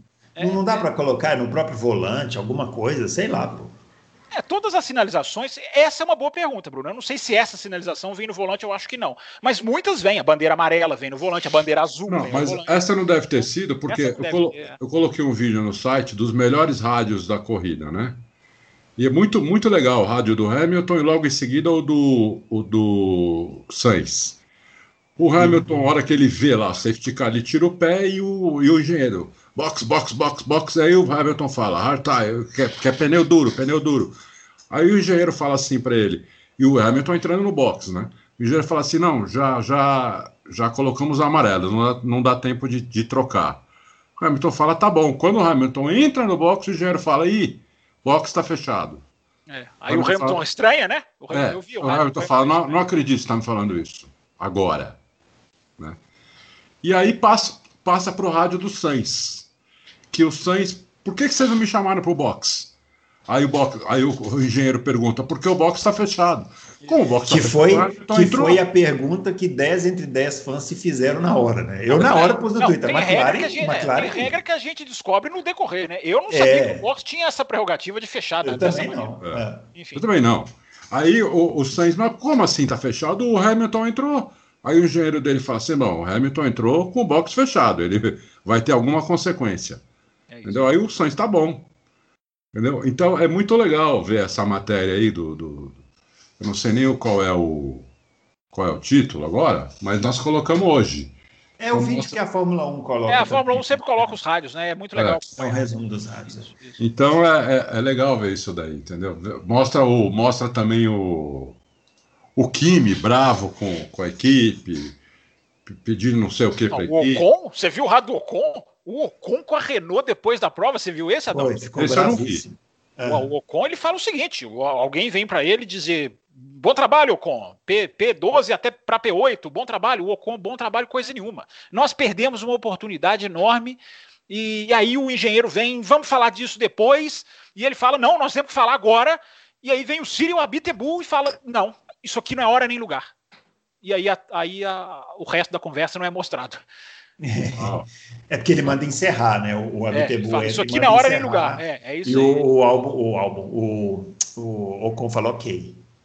Mas realmente deve ter tido uma reunião, uma belíssima reunião de testas franzidas lá no, no, no escritório da Renault. Vamos falar da Red Bull então, porque uma Vamos. corrida. Uma ô, corrida. Bruno, deixa Oi. eu só falar. É, a matéria que está esse rádio é a matéria. Mercedes chamou Hamilton para o box e avisou tarde demais que o mesmo estava fechado. É nessa matéria que tem esse, esses rádios todos. Ah, legal. O, a Red Bull, né, uma corrida que tem o Gasly vencendo e o Albon sendo o último carro entre os que finalizaram a corrida, suscita aquelas perguntas que os dois companheiros aqui de Loucos para o Automobilismo já devem estar imaginando, né? As pessoas querem saber se vai haver um troca-troca entre os dois novamente. O Rio do Lima está querendo saber o seguinte, Fábio. O Gasly foi muito criticado no ano passado por andar longe do Max, mas devido ao bom desempenho dele nessa temporada, fará com que outras equipes olhem de maneira diferente para o mesmo no futuro próximo? Abraço e bom programa. É, a gente está essa, travando essa discussão lá no café, se ele tem futuro fora da Red Bull ou não. É, eu acho que não e os meus colegas lá acham que sim. Eu acho que eu sou voto vencido lá. É, eu acho assim, a Fórmula 1 ela não costuma dar segundas chances. Eu sou a favor de segundas chances, eu não tenho nada contra. Se o cara se mostra tecnicamente apto, evoluiu, é, aprendeu, é, amadureceu, é, eu não vejo nenhum problema. Mas você pega como exemplo o Sérgio Pérez, né? É um cara que jamais teve uma segunda chance, mostrando ano após ano, após ano, após ano, que, que, que, que, que, que não é um piloto perfeito, longe disso, mas que poderia sim Talvez é, mas foi mal ontem, foi mal esse fim de semana, hein? Foi. É, mas é, nessa, nessa questão toda ali da, da, das bandeiras, acho que se atrapalharam, né? É, é. Ele tava, tava perto, ele tava, largou melhor do que o Stroll, classificou melhor do que o Stroll, enfim. É, não souberam lidar com a corrida, você tem razão. Agora. Stroll, Stroll, Stroll. É, o Stroll, o Stroll daqui a pouco. Vamos falar do Stroll daqui a pouquinho, né, Bruno? É, vamos, vamos. Eu quero falar do Stroll também. É, mas para a questão do, do, do, troca não troca, é, eu acho o seguinte: é, eu acho que é meio que óbvio as pessoas pensarem para trocar. Uh, eu acho até que há uma, uma pressão, digamos assim, da própria Red Bull de segurar na equipe B um cara que agora é vencedor de corrida. Tudo isso no conceito. Agora, na prática, a Red Bull não se deixa levar por resultados. Eu vou chamar de esporádicos, eu sei que o ouvinte vai entender, porque eu já expliquei toda a análise técnica que eu vi da, da vitória do Gasly. É, mas é uma vitória que teve muito das circunstâncias. A Red Bull costuma ser cirúrgica nisso. Eu dou dois exemplos. Uh, Verne tinha mais pontos do que Ricardo quando era um Toro Rosso. A Red Bull puxou Ricardo. Ou seja, enxergou além do resultado. Uh, Kvyat tinha mais pontos do que. É, é, o Kvyat fez também mais pontos do que o Ricardo, se eu não estou enganado. Mas enfim. É, e ficou o Ricardo saiu Kivet, porque né, já, tem, já eram companheiros e a diferença já era muito clara. Resumo da história: a Red Bull costuma fazer o que eu sonho fazer e muitas vezes não consigo porque não tenho toda a análise técnica na minha frente. É saber analisar muito bem a questão da performance, que eu repito, não mudou, a meu ver, o patamar do Gasly nesta vitória de Monza. Ele está muito bem, ele está evoluindo, ele está fazendo um ótimo ano, Agora, Fábio, ele já é piloto Red Bull? Para mim, ainda não. Até porque ele já foi e já mostrou. A chance dele subir e ser esmagado de novo, para mim é grande, embora eu termino com aquele asterisco que a gente nunca pode esquecer: o lado psicológico. Né? É impressionante como o piloto, quando tem uma coisa a favor, ele vai, isso embala, e isso interfere, e isso influi. Eu imagino como esse menino deve estar com um peito estufado para chegar em Mugello. Mas tecnicamente por tecnicamente, Bruno, eu, eu, eu acho que a Red Bull continua num beco sem saída para o segundo carro. Você respondeu aqui o Tadeu Alves. Ô Adalto, o G Duarte pergunta o que tem de errado no segundo carro do, da Red Bull. Pergunta isso, pois a diferença maior que por maior que seja entre Max e o Albon, na lógica não era para o tailandês perder para a AlphaTauri, já que ele ia melhor do que o Gasly na posição dele. Bom, Primeiro eu queria falar do Gasly. O Gasly está fazendo. Ele ganhou essa corrida, mas ele está fazendo um ótimo campeonato. Né? Ele está, por exemplo, no nosso Power Ranking, o Gasly está em quarto lugar. Ele só perde para o Hamilton, para o Verstappen e para o Lando Norris, que ainda está em terceiro. Mas isso aí, depois que você compilou as notas dessa corrida, já, já Não, compilou? Sem as notas dessa corrida. Ele vai, vai melhorar subir. as notas vai melhorar. Corrida. Ele vai melhorar. Dando spoilers aqui, hein? Dando é, spoilers. É. Então ele está em quarto no campeonato. É, no, nosso, no, no, nosso, no nosso Power Ranking, que é um ranking de desempenho. É exatamente o que o, o, que o, o Fábio acabou de falar. Né? O Power Ranking do Auto Racing a gente faz por desempenho, e não por posição de chegada, de largar, nada disso, é por desempenho. Uh, tanto é que vai ter, vai ter nego que chegou não, é, atrás. É, tem, tem alguns seguidores, tem alguns, alguns fãs, alguns leitores que acham que é por resultado, hein? Tem. Quando você tem. dá uma nota diferente da ordem da corrida, eles, eles, ficam bravos. Sim, ficam. Porque eles não leem a matéria, eles vão direto na, na tabela. Né? Tem que ler, tem que ler. O pessoal precisa aprender, né? Alguns, a maioria lê, a maioria entende, tudo, mas e, tem gente que, inclusive, é, argumenta bem lá, não concorda com alguma nota, mas sim, argumenta sim. bem, sim. faz a gente pensar. Mas tem muitos que não leem mesmo. Eles querem uma tabela de resultado ali, não adianta, não precisaria nem a gente fazer isso daí. Ah, e quer xingar a gente também, né? Às vezes é. a pessoa tá com raiva, quer xingar a gente. Deixa É, ela. também quer xingar, então também tem essa. Então eu acho que o Gasly tá fazendo um belíssimo do campeonato. Sem dúvida. É. E o álbum não está. O álbum não está. O álbum tá, ele decepciona a cada corrida. Sem dúvida. De novo ele decepcionou.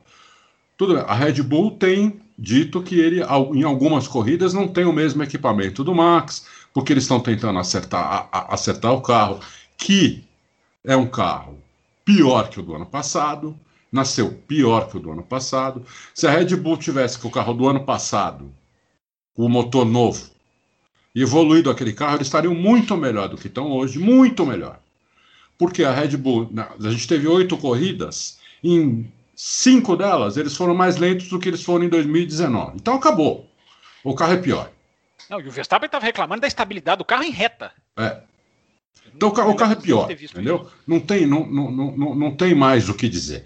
Se você faz um tempo melhor no ano passado do que nesse, e ainda nesse, com um motor mais forte do que você tinha, é porque o carro é bem pior. Então o carro é pior. É, o, Verstappen o Gasly vai sobreviver guiar. nesse carro, Adalto? É o quê? O Gasly sobrevive nesse carro? É a pergunta então, aí que está. É, é, muito difícil a gente prever o que poderia acontecer. Né? O ano passado ele foi mal, o Gasly. Por isso que ele foi trocado. Ele foi mal. Ele estava indo tão mal quanto está indo o álbum agora. E era um carro melhor. Seguindo era um carro melhor. Só que o, o, como, como bem o Fábio disse, o Gasly voltou lá para para a equipe de baixo, que era Toro Rosso, agora é AlphaTauri, e passou a mostrar, uma, passou a mostrar serviço. Num carro menos rápido do que é o, do que é a Red Bull, um carro menos arisco, um carro sem algum, alguns problemas fundamentais, como tem o da Red Bull, ele vai, ele vai bem, vai muito bem. Está indo muito bem. Agora, colocar, sentar ele na Red Bull, essa Red Bull que está hoje cheia de problema no carro, entendeu? É, eu, eu, não, eu, não, eu não, não me arrisco a dizer que ele iria melhor ou não do que o álbum. Eu só acho o seguinte: se eu sou o, o Helmut Marko e o, o Gasly continua fazendo um campeonato bom como ele vem fazendo, e o álbum continua fazendo um campeonato ruim como ele vem fazendo, em 2021 eu destrocava. Eu trocava de novo. É uma grande Eu acho que é uma grande chance. Não tem informação nenhuma, mas eu acho que tem uma chance de acontecer. É, eu, eu trocava de novo. Agora, se o álbum melhorar, ainda tem. Nós estamos na metade do campeonato, basicamente, né? Se o álbum melhorar, aí não, aí continua o álbum. Agora, se o álbum não melhorar e o Gasly continuar assim, eu trocaria, entendeu? Na verdade, o que, eu, o que eu faria, é, a gente já falou até no último, eu colocaria um piloto avião lá. Mas já que eles não vão fazer isso, eles não querem colocar alguém deles mesmo, eu colocaria o Gasly, se ele continuar fazendo um campeonato bom como ele está fazendo. Boa resposta. Eu só tenho um complemento, seu Bruno Aleixo. Se subir de novo, se subir de novo e fracassar de novo, pode fazer as malas. Ah, sim. Aí pode fazer as malas mesmo. É. é, e também assim, né? Vai ficar esse troca-destroca, né? Vai ficar o troca-destroca, troca-destroca é, até é, quando? É o né? caso do refém, é a expressão que eu uso. Não pode é. ser refém, não pode ser refém. É. Mas, Sabe o que eu acho que vai acontecer? Eles vão tirar. O russo eles vão mandar embora, o Kvyat. Vai colocar aquele japonesinho lá. Vem o Tsunoda. Falamos isso no programa passado, né? Isso. No lugar do russo. E, e acho que sobe o Gasly e o Albon volta para lá. É isso que eu acho que vai acontecer. Mas isso é achismo. É, também não sei. Eles podem ficar fazendo uma alternância, gente. Vocês lembram que em 2006, quando eles criaram, eles faziam uma alternância em Liuzzi e Clean? É, o fazia, Clean fez quatro Clean, corridas, depois é. é claro que isso não tem utilidade nenhuma, Isso. essa Fórmula 1 de hoje que você tem que casar com o carro, você tem que ter a manha do carro. É, É. Mas eles faziam isso em 2006, quando eles quando era o segundo ano deles, né? Vinha o Clean, depois ficou quatro corridas o Liuzzi, depois saiu. Aí eles falaram assim: ah, vamos criar uma equipe B para caber essa pilotada toda. Criaram e merecem a vitória, apesar de serem uma decepção à equipe principal. A Red Bull, como instituição, merece passar pelo que passou em Monza, porque investe em quatro carros de Fórmula 1.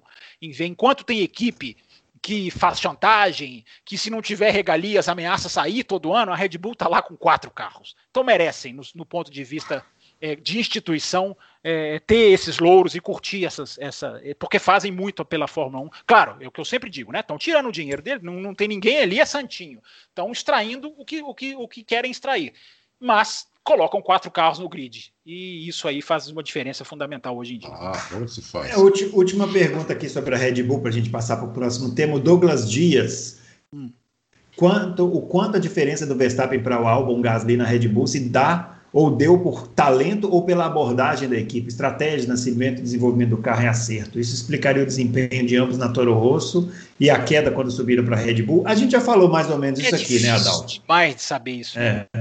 É, É, é. difícil saber isso. E o carro quanto agora é o ainda- carro que puxa para um, o tamanho do talento. Um dia eu tenho que procurar numa loja no, no eBay o medidor de talento de piloto de Fórmula 1. Esse é, o, esse é um equipamento que eu queria ter, porque o quanto é o talento, o quanto é o carro, a gente vem batendo cabeça desde que a gente viu o primeiro carrinho entrar na pista na nossa vida. Né? É difícil É. demais de cravar. É. Agora sabe vamos que a gente, uma, uma, uma, uma curiosidade legal, a gente pôs uma notícia um pouco antes de começar o Loucos, o, eh, o Gasly deu uma entrevista para a ESPN e, e ele falou que... Falando do Hamilton, né? Isso. Uhum. Falou muito que tem, tem, o Hamilton tem ajudado muito ele, que o Hamilton é a referência dele, e que no sábado ele trocou um monte de ideia com o Hamilton, perguntou um monte de coisa que ele estava em dúvida. E, tava, e agradeceu demais o Hamilton pelas dicas que o Hamilton deu para ele. Eles têm Eu jogado um jogo junto, né? Tem um jogo aí desses jogos online aí, que eles jogam juntos, enfim. não Isso, sei é. se tem isso na matéria, mas enfim, eles têm uma, uma certa proximidade. Né? Para vocês verem como a Fórmula 1 é, uma, é, é importante, né? O presidente da França ligou para o Gasly, o Emmanuel Macron ligou para o Gasly para cumprimentá-lo pela vitória.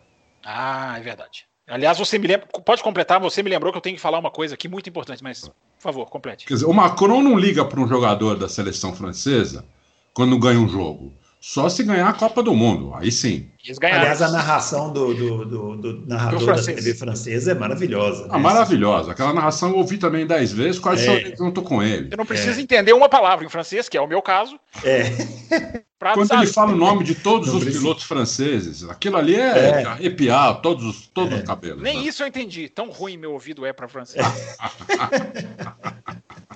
pô, ele fala Prost, pô. Prost você entendeu. Fala, fala, fala. Ó, Ih, Prost, Deixa eu- fala de todos eles. Deixa eu falar uma coisa, Bruno, que é fala muito aí, importante. rápido. Tem, tem- tem que ser rápido. Ela vai começar a me podar, mas tá certo, É. tem razão. É, Rapidinho, Bruno. A França, entre 2004 e 2012, ficou muitos anos sem piloto de Fórmula 1. Teve o, o Montagny em 2006, o Border naquele 2008, 2009, enfim, era um ou outro. É basicamente poucos pilotos entre 2004 e 2012 É. não abaixaram a cabeça, fizeram um trabalho. A Federação Francesa criou uma escola de pilotos, escola com E maiúsculo, eh, porque não só ensinava coisas da- da- do ensino escolar mesmo, mas junto com isso a escola de pilotagem. É onde o Gasly cresceu com o Hubert, com o Leclerc, com o Jules Bianchi, enfim, eh, o trabalho, a, a França conseguiu construir uma geraçãozinha que perdeu dois pilotos, talvez os dois melhores, que morreram na pista, ah, Bianchi e Hubert, mas colheu os frutos É.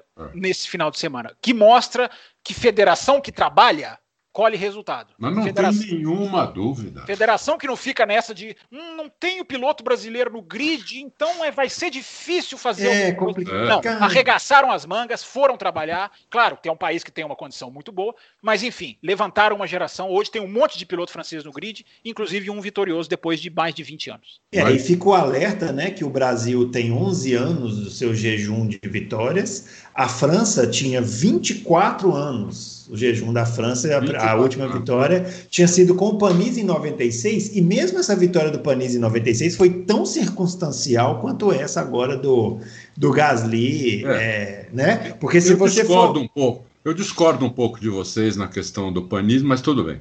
É, não, queria... se, não, mas discorda de quê? Eu, eu, não, de quê? o Panis fez dizendo... várias. O, o Panis, se vocês reverem a corrida de novo. Não, nós revimos, nós revimos. Fez sim. várias ultrapassagens. O que eu estou dizendo de circunstancial, mas ele é, contou com muitas quebras. que foi uma zebra. É, ele foi uma zebra. Com muitas quebras. O Gasly não, não contou. contou. Com contou com quebra, tudo. Não, ele não, contou. Não, não é teve dúvida que eu... Não é dizer que o Panis não mereceu. Para mim, a ordem de zebras de braço é o Vettel em 2000, 2008, depois o Gasly em 2020 e depois em terceiro o Panis em 96. Tá, aí concordo. É, agora, o, só para completar o que eu estava falando, é, a Itália tem 14 anos de jejum e o Brasil tem 11. E ah. o Brasil é o país que não está fazendo absolutamente nada, nada. para acabar com esse jejum. Então, é, para quem está aí, ah, será que nós vamos ter piloto tal? Gente, o caminho é muito longo. Não, ia e uma trabalhar, curiosidade, é trabalhar. Ia pro, trabalhar. E uma, Brasil, uma curiosidade. É o terceiro maior vitorioso. Está na frente desses todos, só perde para a Alemanha e, e Inglaterra. É, e uma curiosidade do nível de envolvimento da, da, das pessoas, né? O, no momento, quando acaba a corrida, nesse vídeo dos áudios aí que o Adalto falou, tem um, um áudio do Grosjean que é interessantíssimo, que o, o, o o engenheiro fala para ele, corrida acabou, ele pergunta quem venceu, e o engenheiro responde que foi o Gasly. E na hora, o Grosjean fala assim: olha, é desde, é desde o Panis é. em 96, é o piloto lá na pista. Quer dizer, é tão. O, Não, a reação do é tão arraigado é o problema. É, pura e autêntica. Que Agora, você vê o envolvimento de todos os atores, né? Na, na, na, na, na Não, busca abraços, por uma né? volta ao protagonismo. Os abraços que ele recebeu na hora que ele sai do carro, enfim. O Adalto falou do presidente da França. eu imagino um brasileiro ganhar uma corrida de Fórmula 1, alguém explica para o presidente do Brasil primeiro o que, que é, é. Fórmula 1. e depois talvez ele ligue para agradecer. O presidente, o presidente do Brasil, quando foi retirar o patrocínio da. É, da Petrobras, né, na McLaren, ele disse que queria tirar porque o, não, o carro passava muito rápido, não dava para ver o adesivo. O, disse, o, o, Adalto, tem várias perguntas aqui sobre o fim do modo festa, para a gente dar andamento rápido aqui ao programa. Eu vou dizer, ó, o Marcelo Lopes, Romeu Silva Las Casas, Marçal Kawai Prado, R2R, Budiene Fontelli, Sink Header, Doutor Jalim e o Coimbra. Todos é, perguntam do modo festa? Todos, todos, querem saber sobre essa questão do modo festa, mapeamento de motores. Queria que você fizesse assim um apanhado geral sobre esse. Foi a primeira corrida, né? Sem o, é. modo festa. Quem perdeu mais? Quem ganhou mais? Como é que, que a gente pode fazer esse resumo aí para o pessoal? Quem perdeu mais foi a Mercedes, porque era o melhor modo festa. Mas largou oito é. décimos na frente do, segundo, do terceiro. É. Mesmo assim. Impressionante. É. Para vocês verem como o piloto faz diferença, tanto na classificação quanto na corrida. Porque o modo festa também era usado na corrida para fazer ultrapassagem, para se defender. E o Bottas não conseguiu passar ninguém, se defender de ninguém, não, não conseguiu fazer nada, ainda reclamou né, do, do, do motor do, durante a corrida, reclamou do motor. Como todo desse jeito não dá para fazer nada, ele falou. É, e o Hamilton tirou 29 segundos e ultrapassou um monte de gente. Então. É... Você quer dizer que o Hamilton é melhor que o Bottas, é isso? Ah, Você vê que depende muito do piloto. O pessoal ainda fala muito de carro, carro, carro, carro. Sim, é obviamente que um carro ruim não vai ganhar o título. É, o carro tem que ser bom, né? Mas se o piloto não for bom, muito bom, excelente ou genial, ele vai ter problema quando o genial não vai ter problema, entendeu? Então, o, a, a, diferença aí é piloto. Em relação aos motores, quem perdeu mais foi a Mercedes, quem perdeu menos foi a Ferrari, porque a Ferrari não tinha modo festa, então a Ferrari continuou para ela continuou igual. Sobrou a Honda e a Renault. É, a Honda ganhou a corrida com o, o Gasly e a Renault chegou em segundo. E se tem mais uma volta, ganha a Renault o motor Renault, né? A McLaren de motor Renault. Mas a gente tem que esperar um pouco, como eu falei no começo, para ver a durabilidade do, do, motor Honda e do motor Renault com essa nova, é, com essa nova regra, que é só um modo de motor. Então a gente não sabe hoje a, a, aquela hierarquia dos motores que a gente sabia, a gente não sabe mais agora exatamente como ela está. Né? Eu não sei quem, se eu ler alguém dizendo aí, eu acho que vai, vai, ser chute por enquanto. Temos que esperar um pouco para ver como está. É, essa é a minha opinião. Concordo plenamente. Digo só complemento com uma coisinha, Bruno. Embora você não tenha acionado o modo o modo pai bola, nós temos nós não temos o modo festa, daqui nós a pouco. modo pai bola. É, daqui a Só pouco. Vou, vou completar rapidinho. É, essa lista de leitores de ouvintes que você citou aí estão muito afoitos, porque ainda por cima é um qualifying totalmente centrado no vácuo, totalmente dependente do vácuo, os caras pegando o vácuo, então é muito cedo para saber a questão do modo festa, muito cedo. A Itália não é, a Itália talvez seja um dos piores exemplos, embora pista de muita reta, porque o qualifying foi todo feito é, com a luta pelo vácuo não foi a vergonha de 2019, mas a luta é. pelo vácuo foi foi ferrenha no qualifying. Continuou, né? Os caras brigando pelo vácuo. Eu acho um barato aqueles caras brigando por chegar um do. Ah, um, eu não gosto. Pegar não. Os caras entram na parabólica, tudo lento. Eu falo, gente, ah, não, mas... tornando a parabólica em primeira marcha. Já não tem mais como recuperar a mesma velocidade no final da reta. Os caras são malucos. Tem uma hora que o Russell sai cortando dois, três. Ele fala assim: ó, quer saber? Eu vou ir embora. E, enfim, é, é, uma loucura. É, é, não, eu bom, acho barato. Vocês entenderam o, o Ocon não ter sido punido? Trancando o, o, o, o Kimi, né? daquele jeito? Eu não entendi também. Mas é porque em volta rápida o regulamento não. Se os dois estão em volta declaradamente rápida, se o Ocon tivesse em volta lenta, certamente ele ia largar em último, isso ia receber uma punição forte. Mas os dois em volta rápida, eles podem, eles podem lutar. É incrível isso, né? É. Bom, por falar em lentidão, vamos falar da Ferrari, né? Ah, é, o Davidson Alba, ele para a gente começar o assunto, eu, eu trago a pergunta aqui do Davidson Alba. Ele quer saber a previsão dos três, está falando aqui porque o Fábio não pode pedalar a futurologia para o Adalto, tem que, tem que fazer a futurologia também nessa pergunta. Desempenho ferrarista em Mugello, tendo em vista as características da pista e o acerto mais adequado. Vai ser bom ou ruim? Vou até começar com o Fábio, vai lá. Vai ser, não, vou pai bola, vai ser melhor. Vai ser melhor. Agora tem mais asa para colocar no carro, o motor é menos dependente, embora tenha uma mão reta muito grande. É, eu, eu, eu acho que a Hungria, é, a Mugello é quase que uma Hungria é, com esteroides, porque as curvas são de alta, vai ser belíssimo de ver, mas muito apertado. Mas enfim, vamos ver o que vai acontecer. A gente não tem dado para saber. É, agora, eu acho que a Ferrari vai melhorar, vai melhorar. Eu também, eu achei que a Renault fosse voar em Monza e a Renault não voou. Eu acho que a Ferrari vai melhorar, até porque pior do que o que ela fez em Monza é Nossa. muito difícil. É difícil. É. O Adalto, o César Álvares é, ele quer saber o seguinte: é, pergunta sobre a Ferrari, filosofia de uns anos para cá de só ter italianos malucos na equipe por conta desse patriotismo. Quero saber se vocês concordam comigo que a receita para a Ferrari voltar a vencer é como na era do Schumacher, tendo novamente bons engenheiros e bons projetistas de outras nacionalidades. Quer saber se a gente acha que a, se a Ferrari abrir a mente para trabalhar com profissionais de ponta de outros países, é, se há a possibilidade dela chegar é, em vitórias no futuro próximo, como acontece com a Mercedes. Não, não sei, assim, não dá para eu generalizar que todos os italianos são patetas igual esse, esse Binotto. Binotto é um pateta, é? É, entendeu? Porque o Binotto é um pateta. É. Eu não sei como ele não foi demitido ainda. Né? Ele tinha que ser demitido na segunda passada, não foi, e não foi demitido nessa segunda também. Então eu não sei o que ele está fazendo lá. Né? Binotto, que é um cara que eu quando ele foi guindado a essa posição, elogiei a Ferrari. Elogiei, achei que ia ser um ótimo chefe de equipe e ele é um horror de chefe de equipe. Entendeu? Então foi uma previsão para lá de furada minha.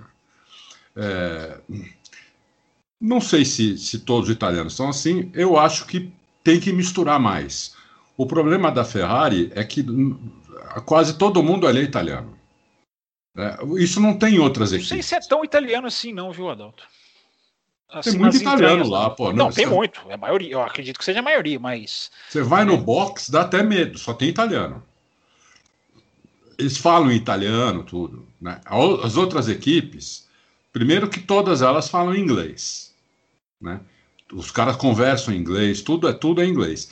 E você vê gente. Por exemplo, na, na, na, Mercedes tem mais inglês do que alemão, apesar de ter alemão também, indiano, tem de tudo, francês, tem de tudo, é, em todas as equipes. Mas a Ferrari tem bastante italiano. Eles começaram isso há, há uns três anos atrás, lá para 2017. E 2017 eles tiveram um belíssimo carro, né? Eu acho até que o Vettel poderia ter vencido aquele campeonato. Em 2018 também acho que eles tiveram um belíssimo carro, poderia ter vencido o campeonato. Só que daí em 2019 eles fizeram um motor fora do regulamento. Eles ficaram fora do regulamento, foram pegos. E foram pegos. E o cara não foi demitido. E agora está passando esse vexame. E agora estão falando que o motor do próximo ano vai ter aqueles 40 cavalos que eles perderam. Vai voltar, vai, ganhar 40 cavalos. Né? Para 2021, a atualização já prevê 40 cavalos. Se eles ganharem esses 40 cavalos, eles vão voltar é, para o nível de 2018, não 2019. Né? Vamos voltar para o nível de 2018. Ou até 2019, vamos voltar para 2019 também até metade do campeonato, porque esse. Não, mas, esse, mas quem, esse... quem, falou esse número? Eles falaram? Eles 40 falaram. cavalos? 40 cavalos. Não vai ser, então, maior, um dos maiores saltos de motores da, da, história recente, hein? É porque foi o que eles perderam, né? 40 cavalos. Sim, mas porque Então- entraram para o regulamento, né? É, exatamente. Eles estão dizendo agora que vão recuperar esses 40 cavalos em 2021. Olha só. Se eles não fizerem isso, eles estão condenados a andar como eles estão andando. Porque 40 cavalos a menos, que é o que eles tinham até antes de Monza, em relação à Mercedes, é, que era o melhor motor, até, até Spa, né? Tô falando tudo até Spa. Monza é tudo chute. Até Spa é muita coisa. 40 cavalos é muita coisa.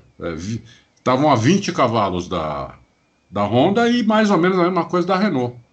Então, e o carro foi feito um carro para ter bastante downforce, porque eles tinham um canhão ano passado. Então você põe um carro com muito downforce, né? não de asa, o carro em si tem downforce, assoalho, as outras coisas, assoalho, bar de board, side pod, tudo tem muito downforce lá, difusor, tudo. Né? O chassi é um chassi feito para dar downforce. Aí você põe um, um- um motor raquítico num carro desse, o carro não vai andar nada. É exatamente. O carro não vai andar nada. O que a gente já falou aqui, eu e o Fábio. Você faz um motor, um can- você faz um carro para um motor canhão é uma coisa. Você fazer um carro para um motor raquítico é outra. É isso. É, a- Ou a- seja, a- só- as, só velocidades, as velocidades máximas da Mercedes no qualifying era 18 e 11, uma coisa assim. É, é a Mercedes. Coloca a asa no carro que o motor segura. É. Ou o seja, então, Hamilton só- fez a pole, pra- a volta mais rápida da história, no segundo setor da, da, da pista. É isso, no setor de mais Deixa alto. eu, deixa eu só trazer aqui o Fernando de Maria Takazono, que está participando pela primeira vez. Seja bem-vindo, Fernando. É, ele tá com. Então, o que vocês estão dizendo aí é que vocês estão respondendo a pergunta dele. Existe possibilidade real de uma punição, investigação em relação ao que a Ferrari fez? Ou seja, não vai existir punição nem investigação e a Ferrari ainda vai voltar com o motor. Não, Não. não é isso que o Adalto falou. Eu não entendi isso. Não vai voltar com o motor. É, eu, eu acho isso. Mas vai ganhar os 40 Ah, cavalos. mas você- tem certeza disso? Ah, isso é o que eles falaram. né? É, não tem nenhuma. Ah, tá. Enfim. Isso é o que eles falaram. Até para até pra dar, um, dar um tempo da imprensa italiana que massacra os caras todo dia na, na internet. né? Você entra no Gazeta dello Sport, entra no site italiano que você quiser, é um massacre, né? É um massacre. Então, Agora, um, um assunto que vocês já falaram aí, e vai aqui a pergunta do Silvano Souza, para o Fábio também entrar na conversa. O Red Bull e Ferrari erraram mesmo a mão no carro desse ano? Se erraram, porque não usam do ano passado? Boa pergunta, eu, eu queria saber também. Não, primeiro que você não pode trocar chassi ao seu bel prazer mais. é, né? Isso é para ser o primeiro começo de conversa. Segundo que, por mais que eles errem, se eles voltam para o ano passado, eles estão voltando para outro século, porque a Fórmula 1 só salta séculos. Por mais que você erra a mão, você acaba evoluindo. A não ser que seja uma coisa muito projeto muito errado, como a Williams. É, esse número que o Adalto falou aí é até surpreendente, de que em várias corridas das 8, 5 eles não, eles não, não, não, não ganharam, não foram mais rápidos. é. Mas no conjunto, é, você volta para o ano passado, você desce vários degraus. Embora tenha Racing Point para provar essa aí como, como regra, como regra, é, exceção à regra, talvez. são a regra. Porque a Racing Point é um carro do ano passado, mas e, e- e que, e que vai muito bem. É porque a Mercedes, a Mercedes salta um pouco isso, né? Porque é aquilo que eu falei aqui no começo do ano, bem no comecinho do ano, é, da- quando a temporada entrou para valer, na- no Grande Prêmio da Áustria, se não me engano. A, vantagem da Mercedes é tão grande que se a Mercedes bota o carro de 2019, vendo o que a Racing Point está fazendo, sem uma estrutura que chega, não chega nem aos pés da, da Mercedes, era capaz da Mercedes andar com o carro de 2019 e ser campeão do mundo. Agora, Red Bull e Ferrari não têm esse, não tem esse luxo, não estão tão à frente para fazer isso. Então não, não dá para. E, e, e, Fábio, o que você falou agora, é, é, a, a Mercedes parece melhor ainda do que é, porque os dois adversários dela erraram o carro. Então Sim. você tem quem era o adversário da Mercedes? Red Bull e Ferrari. A Ferrari errou o motor e, consequentemente, errou o carro. Né? E a Red Bull errou o carro. Então, a, a, e a Mercedes não. A Mercedes ela, ela melhorou o, o, normal, o que todo mundo melhora de um ano para outro, que é mais ou menos meio segundo. Né? Quatro décimos, meio segundo, que são o que as equipes de ponta costumam melhorar de um ano para outro, quando não tem alguma limitação no regulamento, evidente. Né? Quando o regulamento continua igual, as, as equipes continuam, costumam melhorar de 4 décimos a meio segundo de um ano para outro. Foi o que a Mercedes fez, ela melhorou meio segundo em relação ao ano passado. Mais ou menos. A média deles é meio segundo mais rápido. Enquanto a Ferrari perdeu um segundo inteiro em relação ao ano passado. E a, e a Red Bull, em, de oito corridas, em cinco ela foi mais lenta, em uma ela foi igual e só em duas ela foi melhor. E pouca coisa melhor, hein?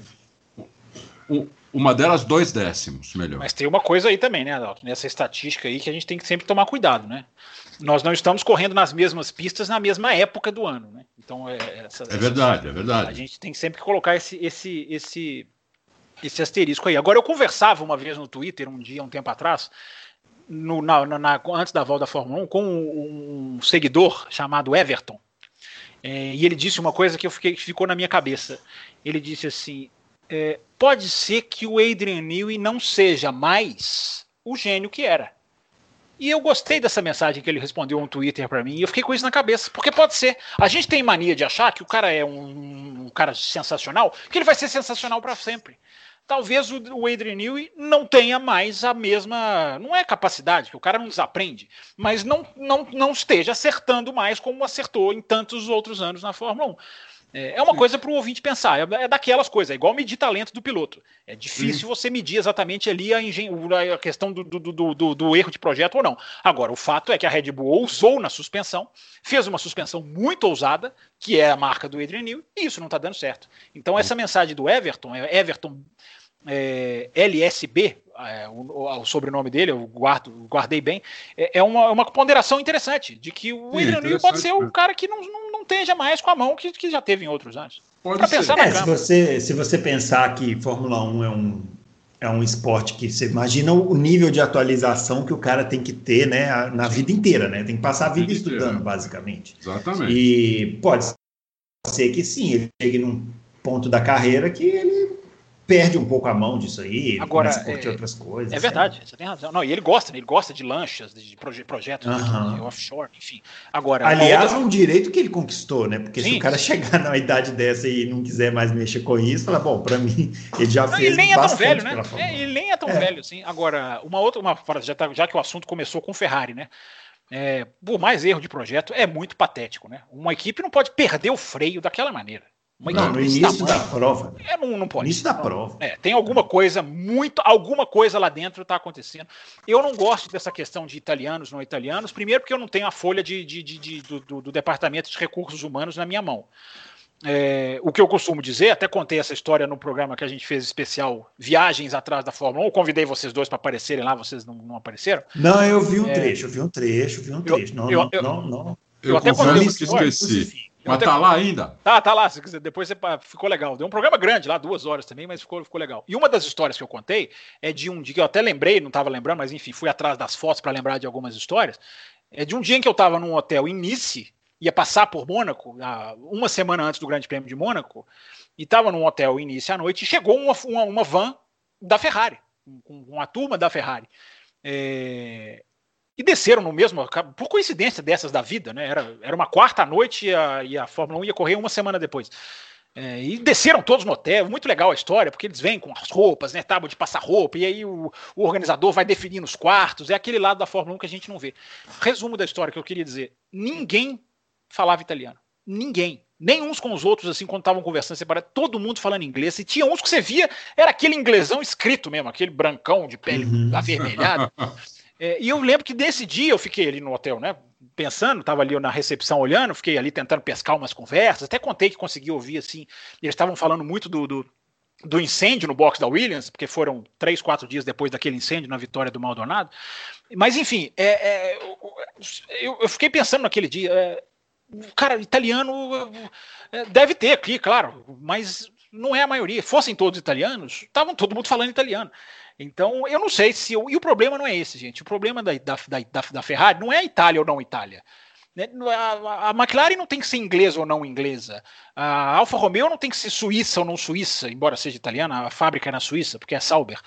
É, é, competência ou não competência. Se o cara é competente, ele pode ser italiano, ele pode ser brasileiro, ele pode ser sul-africano, como o Rory Byrne, projetista famoso, era é, sul-africano. Ele pode ser de qualquer país. Se a, a, Ferrari tem que se cercar de gente competente. Se forem competentes italianos, a Ferrari foi construída por italianos, gente. Essa, esse estigma de a Ferrari não pode ser italiana, a Ferrari foi construída por italianos. Talvez uma das fases áureas da Itália era italiano, eram italianos. É, então, é, eu me, me, incomoda um pouco essa questão de bater o martelo de nacionalidade. Ah, é, tem que tirar os italianos. Não tem, tem que pôr gente competente. E esse é que é o problema. É isso aí. Ô Adalto, para a gente finalizar o tema Ferrari aqui, rapidinho, uma pergunta do Márcio Zaparoli. É, ele está perguntando sobre essa matéria que o Auto Renz publicou hoje, no dia 8 do 9, de que o Binotto teria comentado que a FIA é, e a Ferrari não podem expor o acordo lá que eles fizeram, porque envolve uma propriedade intelectual da UP Ferrari. Ele quer saber se o Binotto não acabou revelando que o acordo envolve uma fraude no sensor de combustível e que essa foi uma invenção que burlou a regra da FIA. Sim, mas isso está claro já, né? É, está claríssimo, né, Adelton? Hum. É, lógico. E hoje ele, falando isso, ele deixou isso bem claro. É. Muito bem, para a gente finalizar aqui o assunto Ferrari, só uma, uma zoadinha do Alberto Amorim, falando que, para descontrair, ah, vocês acham que o Binotto conseguirão acertar, Binotto e Ferrari vão conseguir acertar o carro com motor Fiasa 147, injeção monoponto do Uni, módulo central do, Maré, do Maré Turbo. Eu queria dizer que eu acho, eu acho uma maldade fazer isso com o Maré. O Maré era um carro inovador. As pessoas não cuidaram dele Começou. na época e virou Começou. uma bomba. Por isso que todo mundo fica zoando o Maré. Tá? Isso é uma sacanagem. Então, perdoe o Bruno, gente. Ele é fã do Johnny Herbert. Então ele é... vai defender o Maré. Ele defendeu o Maré e não me surpreende em nada. Eu tenho, eu tenho ídolos pouco ortodoxos. Só para falar rapidinho aqui, duas, duas colocações sobre a despedida dos membros da Williams, né? O Javier Patrick está perguntando o que muda na Williams com a troca na direção da equipe, é, o que esperar para esse ano, ano que vem. E é, o Euler está falando que ele trocaria o gas na aposta dele ele trocaria o Gasly na última hora e mudei ele na aposta dele ele trocou o Gasly na última hora, mudei e coloquei Latifi. Pensei que vai que na última corrida da família Williams dá uma zebra, ele ganha no final e eu perdi. Eu ia ganhar um bom dinheiro, ele está comentando. É, a Williams já tem um novo, já tem um novo diretor, né? Já para o lugar da Claire, né? E ela se despediu esse, esse final de semana.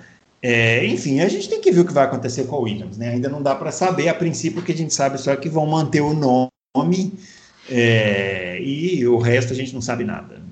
É, ou não, a gente sabe que o cara é do ramo, uhum. o cara é do ramo, ele trabalhou 17 anos na McLaren, é, ele, ele, também trabalhou, trabalhou na Williams, né? É, ele veio da McLaren, ele trabalhou lá 17 anos na McLaren e está na Williams, então ele é do ramo. Eu não sei se esse cara vai ficar ou se ele é um, um cara, é, vamos dizer assim, tampão, né? Enquanto eles não acham alguém mais uh, talvez qualificado. Apesar que ele parece ser qualificado. Né? Eu acho que vão dar uma chance para ele até o final do ano para ver como ele se sai. O carro é um lixo, não, tão, não, não tem muito o que fazer. Tem que ver como é que um chefe de equipe tem que ser bom de, de lidar com as pessoas, de tomar de, com as pessoas, tomar decisões. Né? Um, um chefe de equipe não tem que ser um cara totalmente técnico, né? Tem que ser um cara que é bom de recursos humanos também, o cara que tem olho bom, o cara que sabe é, um pouco de contabilidade. Quer dizer, um chefe de equipe tem que ter várias, uh, qualidades aí. Acho que vão, vão, vão, vão esperar até o final do ano para ver que, se ele mostra alguma, alguma dessas qualidades. Se ele mostrar, talvez ele fique. Senão, eles vão tentar buscar alguém que hoje é difícil você imaginar alguém. Eu vi gente aqui falando em Briatore. O pessoal tem que entender o seguinte: o Briatore foi banido tá da banido, Fórmula. Tá banido. O Briatore está banido da Fórmula Ele não pode voltar na Fórmula nem que ele queira, nem que uma equipe queira, nem que ofereça um bilhão de dólares para ele. Ele é banido da Fórmula Esqueçam o Briatore. Em lugar nenhum. Mas ele vai aparecer, porque ele é empresário do Alonso. Então a carinha dele vai, vai, vai, é. vai, vai, vai, vai, vai aparecer ainda aí por aí. É, é. Mas não é possível que alguém está pedindo esse senhor, né? Não sei se os ouvintes. Ah, pedem, pedem. É. O pessoal tem memória curta. Ah, não é, possível, não é, possível, Gente, vamos acionar o. Vamos acionar o modo festa aqui para a gente poder finalizar. Modo festa. modo festa. Primeiramente, o Fabriano Aroeira Almeida ele está perguntando sobre Mercedes funcionar só com ar limpo. A gente já respondeu lá em cima, né? Muito obrigado aí pela pergunta. O Danilo Duarte, qual a opinião de vocês três sobre as equipes poderem trocar as peças dos carros com bandeira vermelha? A gente também já falou sobre isso, né? É, já respondemos lá em cima, viu, Danilo?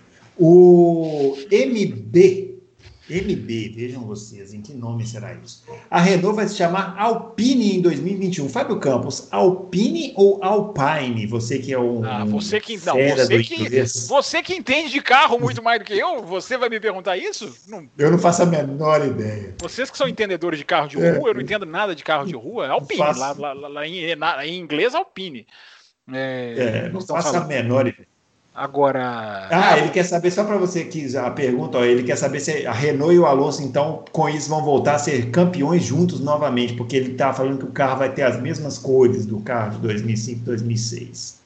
Bom, se isso ganhar a corrida, a Ferrari vai ganhar o Grande Prêmio de Mugello, porque a Ferrari é. vai correr em Mugello com uma pintura clássica, histórica, homenageando seus melhores tempos, seus melhores, suas melhores épocas, enfim. Brincadeira, o ouvinte brincou, eu vou brincar junto. É, uhum. Se isso aí ganhar jogo, a Ferrari vai bem em Mugello, vai ganhar. Apostem na Ferrari.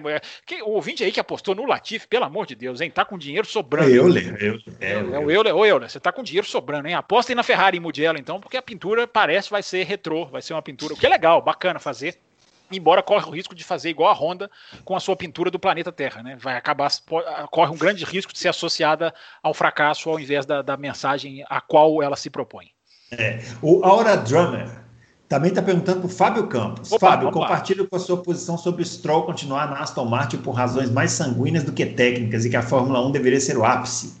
Mas em algum momento a história da Fórmula 1 foi realmente o ápice? O Stroll não poderia ser considerado apenas mais um endinheirado, como sempre, a largada do Stroll, agora sou eu falando, tá? A largada do Stroll, a segunda largada lá, foi uma coisa assim. Eu acho que ele ficou com inveja do Bottas e falou assim: ah, quer ver que eu consigo fazer pior? E foi lá e fez uma largada horrorosa. Eu, eu, acho o seguinte, assim, não há como negar que o ano do Stroll é, é, é positivo, não há como tapar os olhos para essa realidade. Ele é um cara que está evoluindo, embora eu sempre diga, isso é pouco para um cara que vai completar meia década e que conseguiu um lugar nas circunstâncias que ele conseguiu.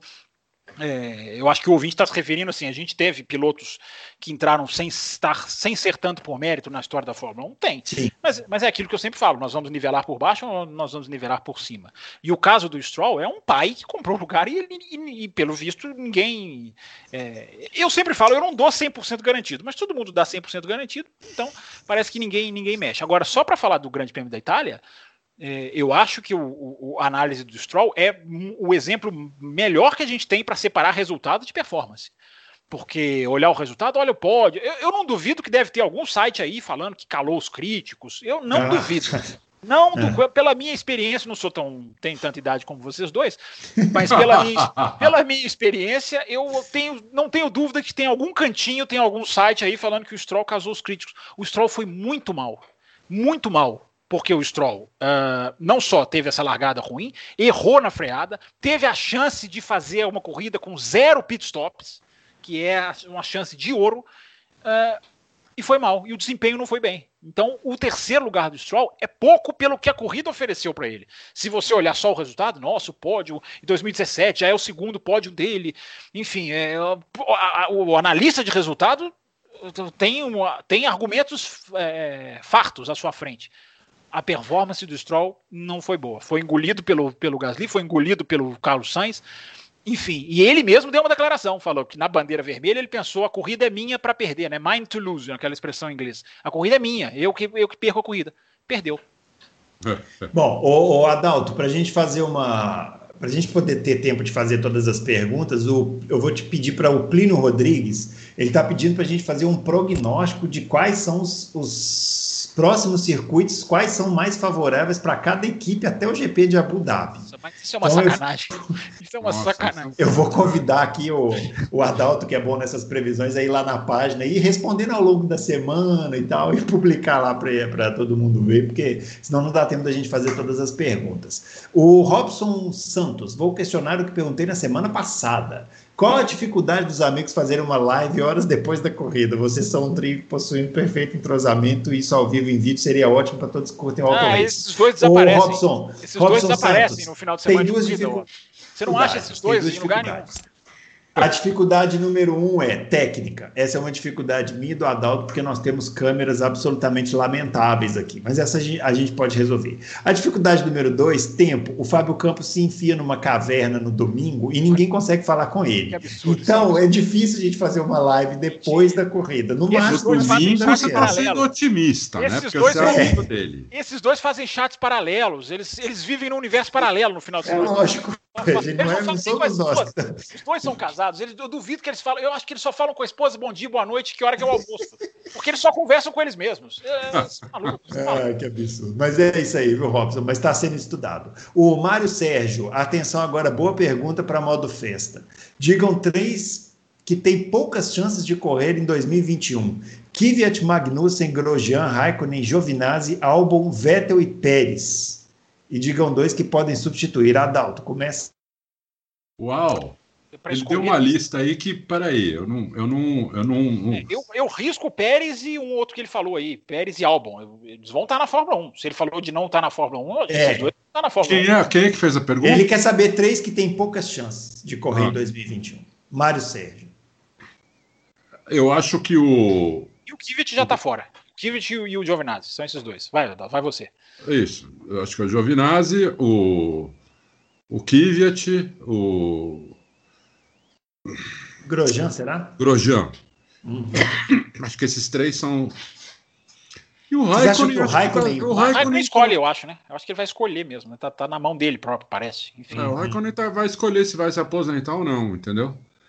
Coitado do Raikkonen, que ele tomou de ultrapassagem é. nessa corrida. Acho não, que deve aquilo, deve, até... aquilo deve ser irritante. Nossa é porque o Raikkonen não é, apesar dele ser bravo nos rádios, ele não é tão emotivo. É. Mas é, tava em terceiro, né? E aí o cara vai caindo posição por posição. Né? Não, e voltando a essa questão do rádio, né, que o Adalto falou, tem uma hora que o engenheiro fala para ele, o, um, o fulano te passou, o próximo é o... aí ele falou assim, boa, pô, ele xingou um palavrão. É. Prepara o próximo é. te passar vai ser o fulano de tal. É, é. Eu acho que o, foi depois que o Sainz passou, não sei, aí o engenheiro falou assim, o próximo é o Bottas. Ai, maravilhoso. Mas, mas o Giovinazzi é uma tristeza. É. é uma tristeza de piloto. É muito ruim. Ele é, é ele é pior que o Stroll. Ele foi bem na se, Fórmula 2. Se, se ele fosse para se ele fosse para esse import, ia tomar um pau do Stroll fudido. É, o Grosjean já passou o tempo dele. Né? O Grosjean é uma, no, é uma no cravo e três na ferradura. Outra no cravo, cinco na ferradura. Entendeu? É, já passou. Né? não tem condição. Tem uns caras que não tem mais condição, tem que dar lugar para outros. Tem que muito subir os oh, três agora... lá da Fórmula 2 é, que são muito é, bons. O campeonato da Fórmula 2, tá, o bicho está pegando, então vai ter talento para subir. É. Ótimo, então você vai aproveitar aqui, ó, o Dan José, eu vou, essa eu vou convidar o Fábio para ir na página. Ele quer saber como funciona o final de semana da Fórmula 2, o sistema de distribuição de pontos, quem leva o título, quer saber várias coisas da Fórmula 2. Então eu convido aqui o Fábio Campos a entrar lá na página e responder para ele como é que funciona para a gente poder ter tempo de fazer todas as perguntas. O Paulo Ferreira Quais a chance, qual a chance de este ser o último ano do Lewis Hamilton após a fundação da equipe X44 no Extreme? Ou é fake news, visto que não vi colegas publicarem nada sobre a referida informação? Eu não entendi nada desse negócio, dessa equipe que o Hamilton criou. Não sei se vocês viram. Viram, né? Que o Adalto publicou também.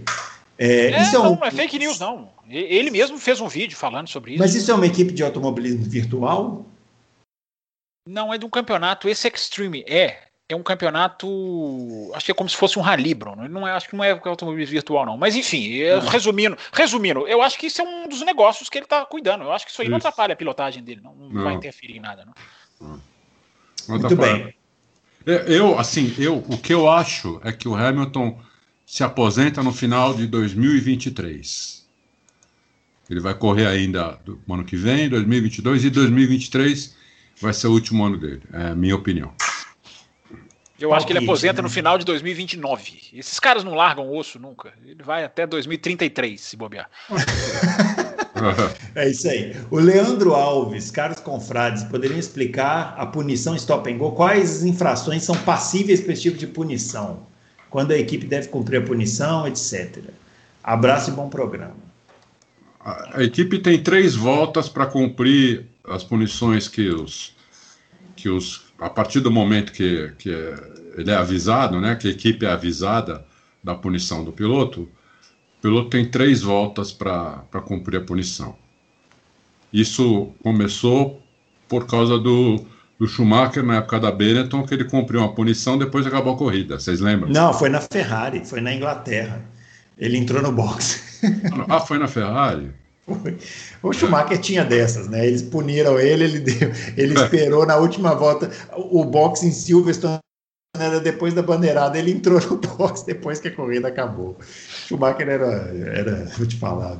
Agora, só para só responder, a, a, a, existe uma lista enorme, assim, que não dá para saber de cabeça, de o que, que vale 5 segundos, o que, que vale 10, o que, que vale stop and go, o que, que vale drive-thru. E essas, essas punições, às vezes, ouvinte, esqueci o nome dele, ele varia de pista para pista, porque se o box é considerado um box de, de, de tamanho muito curto, de comprimento de, muito curto, eles, eles podem adaptar certas punições para. É, foi o Leandro Alves. Leandro Alves. Aí, Leandro. Então, o aí. Norberto Marcato está só comentando que acha que a, a transmissão, a Globo não transmissão, não, não renovou os direitos de transmissão, que devia dar, podia dar uma zebra, o SBT pegar o contrato e convocar nós três para poder fazer. O Roberto Marcato fez uma, colocou no Twitter um elogio muito grande a nós, ao Adalto. Foi, é, muito legal, muito obrigado. Te agradece muito. Grande Norberto. Nishan Capuz, sempre muito ah, fanfarrão, ah, é, ma mandando aqui umas, hum. Umas frases para irritar o Fábio Campos. Eu estou entendendo que ele está imitando o Galvão Bueno. Aqui, então mim, depois o, o, é, aí depois o Fábio entra lá. Fala e... de futebol, manda mensagem de futebol com o Bruno se você quer. Ele manda, ele manda, ele manda, mas o Nishan é, é, é. Deixa ele. O, o, nós vamos voltar, Nishan. Vamos voltar. Não sei quando, mas vamos voltar. A terra, o Terra Prometida é, Adalto, se você fosse o chefão da Fórmula 1, o que faria para melhorar as corridas? Pois esse domínio da Mercedes muito prejudicial para a Fórmula 1 como, espet... como espetáculo. Essa corrida foi boa por causa da punição ao Hamilton. É, eu, faria, faria? eu faria o que a Fórmula 1 já fez para 2022, mais é, esse grid invertido para fazer a classificação. Começaria por aí. Acho que, e eu acho que essas duas coisas já vão fazer uma diferença absurda, entendeu? Uma diferença absurda. Eu faria. Muito isso. bem. E por fim aqui a última mensagem, doutor Caveira. Hoje Opa. não vou fazer pergunta. Olha, Opa. só quero mesmo que o Bruno Aleixo dê aquela zoada no Fábio hum. Campos, que ao defender que ao defender a MotoGP dizer que uma AlphaTauri venceu uma McLaren foi, venceu a McLaren foi segundo e uma, Red, uma Racing Point foi terceiro, com outra McLaren em quarto. Zoa bastante. Eu não lembro, você, você, eu acho que o Fábio fez uma comparação. É, né? Não, é verdade. O Caveira, apesar de. Eu vou bloquear ele já já no Twitter assim que acabar o programa. É, ele falou a verdade, porque eu fiz as comparações da MotoGP aqui. A vitória da, da KTM na República Tcheca compararia-se a uma vitória da, da Renault, né, porque é uma equipe grande que, que entrou há 5, 6 anos e que na última corrida a, a, a pole seria o pole da Haas e a vitória, que é da equipe B da Red Bull, seria exatamente a AlphaTauri. Agora veio a AlphaTauri e ganhou na Fórmula 1. A diferença, é. seu Caveira maldoso, é, é, é, que na MotoGP as circunstâncias não são tão. Não, não tem que se alinhar 15 planetas para isso acontecer, que foi o que se alinhou na Fórmula 1. É safety car com bandeira vermelha, com o erro da Mercedes.